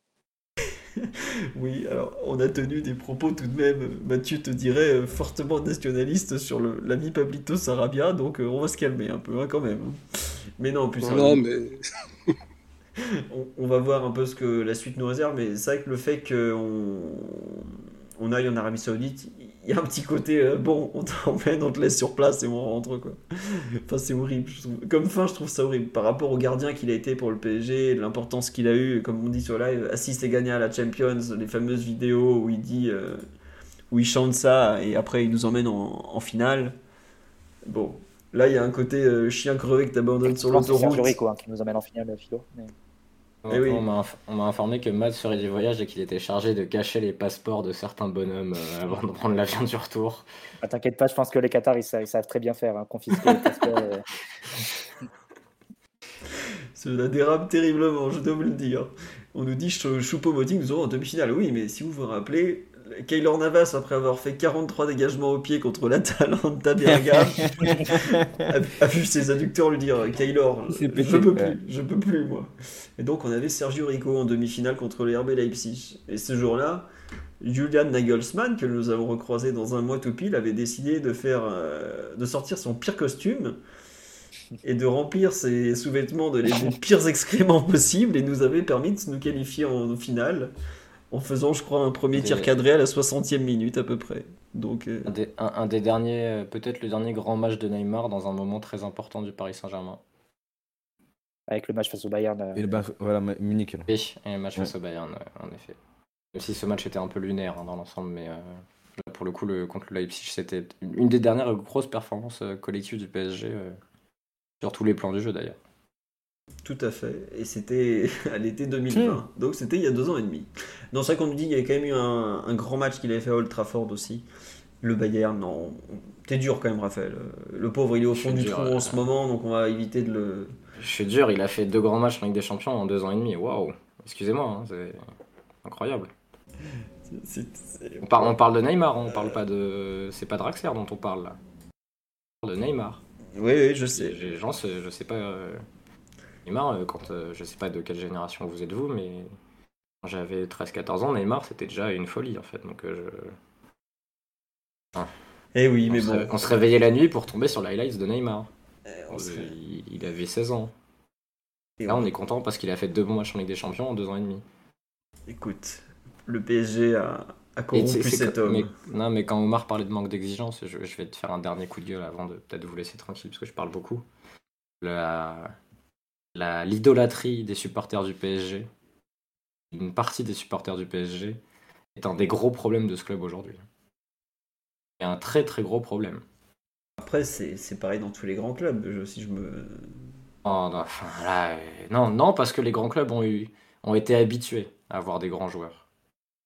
Donc, tu peux être un grand joueur et en fait, on peut te dire euh, vas-y, c'est bon, c'est trop. Il faut se rappeler de, de la. Comment dire du, drame quand ils ont été sifflés. La France s'est retournée contre le PSG parce que le PSG a osé siffler deux grands joueurs. Comme si on devait euh, s'incliner devant deux mecs parce qu'ils avaient osé euh, rejoindre le pauvre Paris Saint-Germain. Euh, et entre ça et ceux qui défendaient ces performances exécrables pendant des années, parce que ça fait des années maintenant, c'est, ça fait partie du manque d'exigence de ce club. Et tu peux pas en même temps dire Ah ouais, mais Neymar, il a fait une passe à ce moment-là du match, c'était vachement bien, et de l'autre côté, euh, dire, te plaindre d'une performance comme ça en fait. C'est, les deux choses sont liées.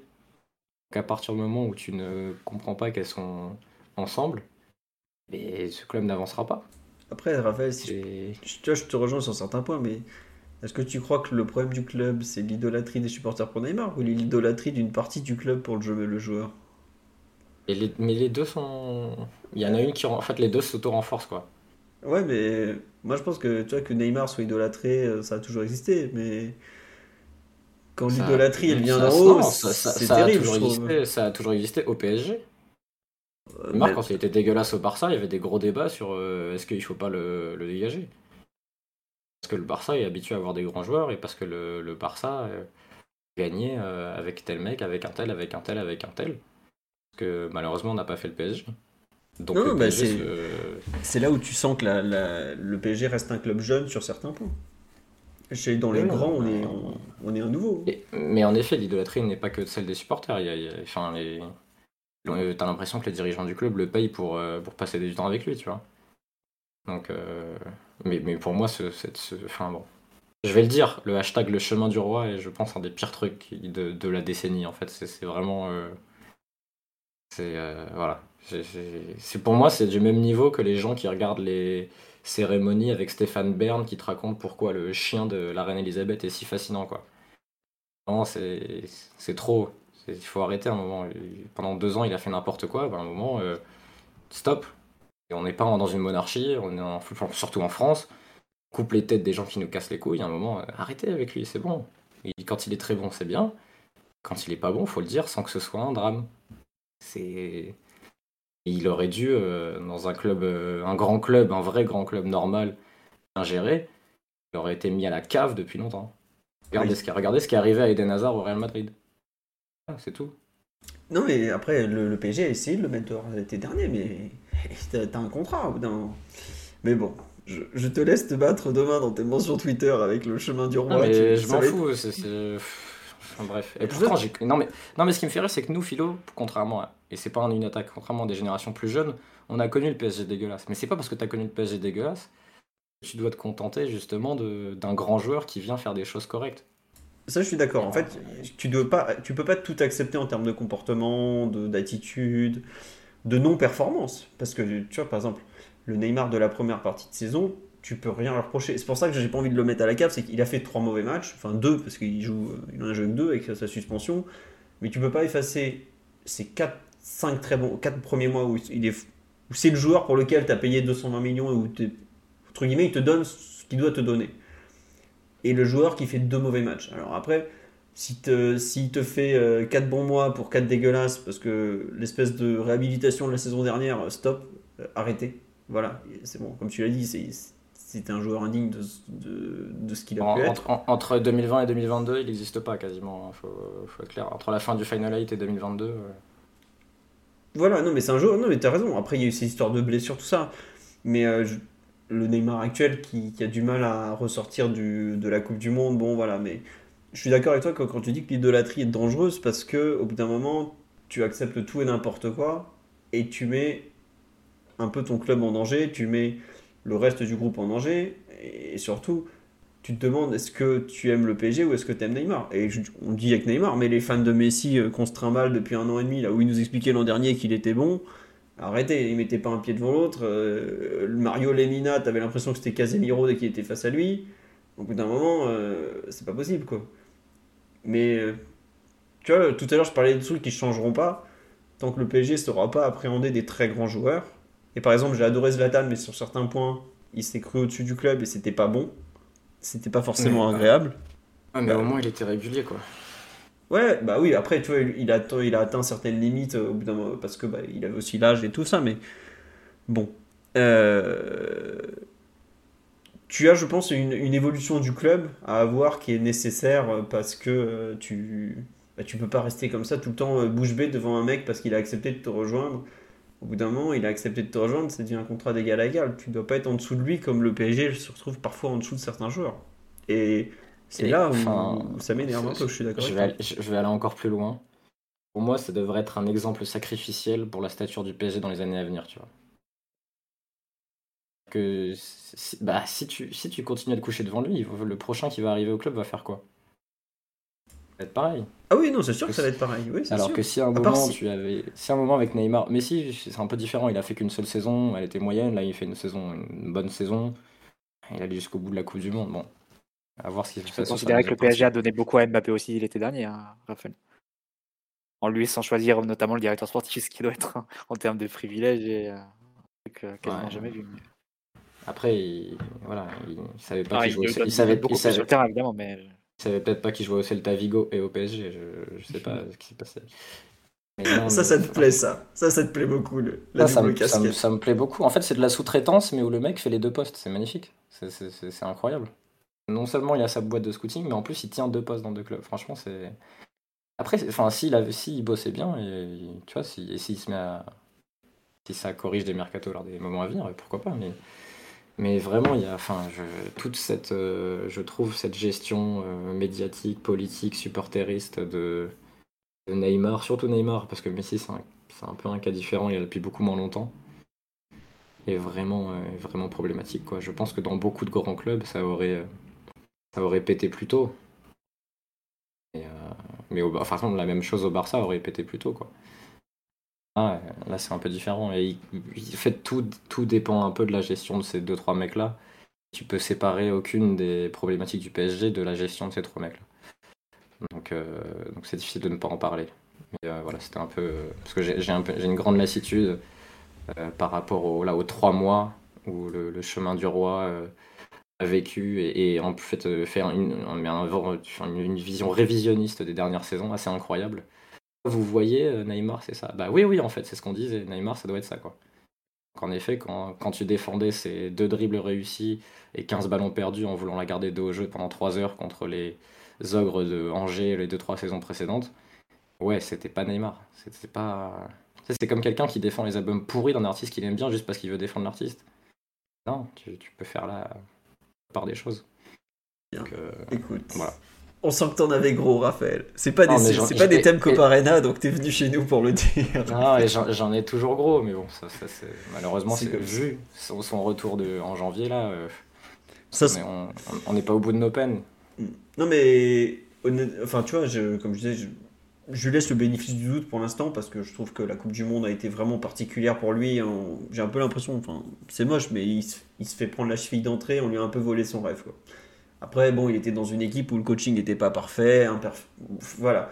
Mais euh, s'il te fait trois mois comme ça, qu'il te lâche un, huit- un, huitième de finale aller contre le, contre le Bayern, où il fait, euh, comme tu dis, euh, deux dribbles réussis, 14 pertes de balles, euh, contre du Bayern, euh, Leroy Sané qui nous termine Donnarumma. C'est là, genre, tu... Bon, ça c'est pas, accessi- pas, pas acceptable, pardon. Là, pour l'instant. Comme tu dis, l'exigence est telle que ça, pour l'instant ça passera. quoi. Mais bon, on n'est pas encore là. On, on a quand même fini, je crois, pour ce soir, ce, ce grand podcast avec euh, la participation de notre ami Raphaël de Coparena qui est venu nous dire bonjour. Désolé, je suis pour circuiter les thèmes, désolé. Il n'y a pas de souci, tu sais très bien que tu viens quand tu veux. Euh, T'es venu me voir en cours d'émission, je t'ai dit de venir d'ailleurs, donc quand je te dis que tu viens quand tu veux, c'est bien comme ça. On vous dit donc le prochain podcast, comme je disais au tout début, ça sera pas lundi prochain, parce que lundi le PSG joue en Coupe de France contre l'US euh, Pays de Cassel, qui est donc un petit club du nord de la France qui va nous faire jouer à Bollard. Donc euh, peut-être qu'on se fera chicoter une nouvelle fois. On fera probablement un podcast un peu de très rapide débrief le mardi, on parlera un peu de choses. Je pense qu'on va parler aussi un peu du thème Parc des Princes ce jour-là. Parce que c'est quand même un thème d'actualité, on n'en a pas du tout parlé aujourd'hui. Il y a des personnes qui m'ont demandé si on allait en parler, donc je pense que c'est un thème pour, le, pour les prochaines fois qui est vachement intéressant. Est-ce qu'on fera un petit débrief du match amical en Arabie Saoudite? Oh, bah, Écoutez, euh, je, je ne crois pas, je suis désolé de vous le dire. Ça sent pas trop le débrief de cet immense match amical qui nous attend. Euh, Omar, un petit mot, on me demande sur la rumeur Hervé Renard à Nice. Qu'est-ce que tu en penses? La plus belle chemise du football français sur la côte d'Azur, oui ou non? This is the pressing. Je n'ai que ça à dire. Bon, sur ce, on va vous souhaiter une très bonne nuit à tous, une très bonne soirée. Merci beaucoup de nous avoir suivis. euh, et donc à mardi prochain, probablement au podcast. Allez, à bientôt, bonne soirée. Ciao. Bisous. À bientôt, bisous.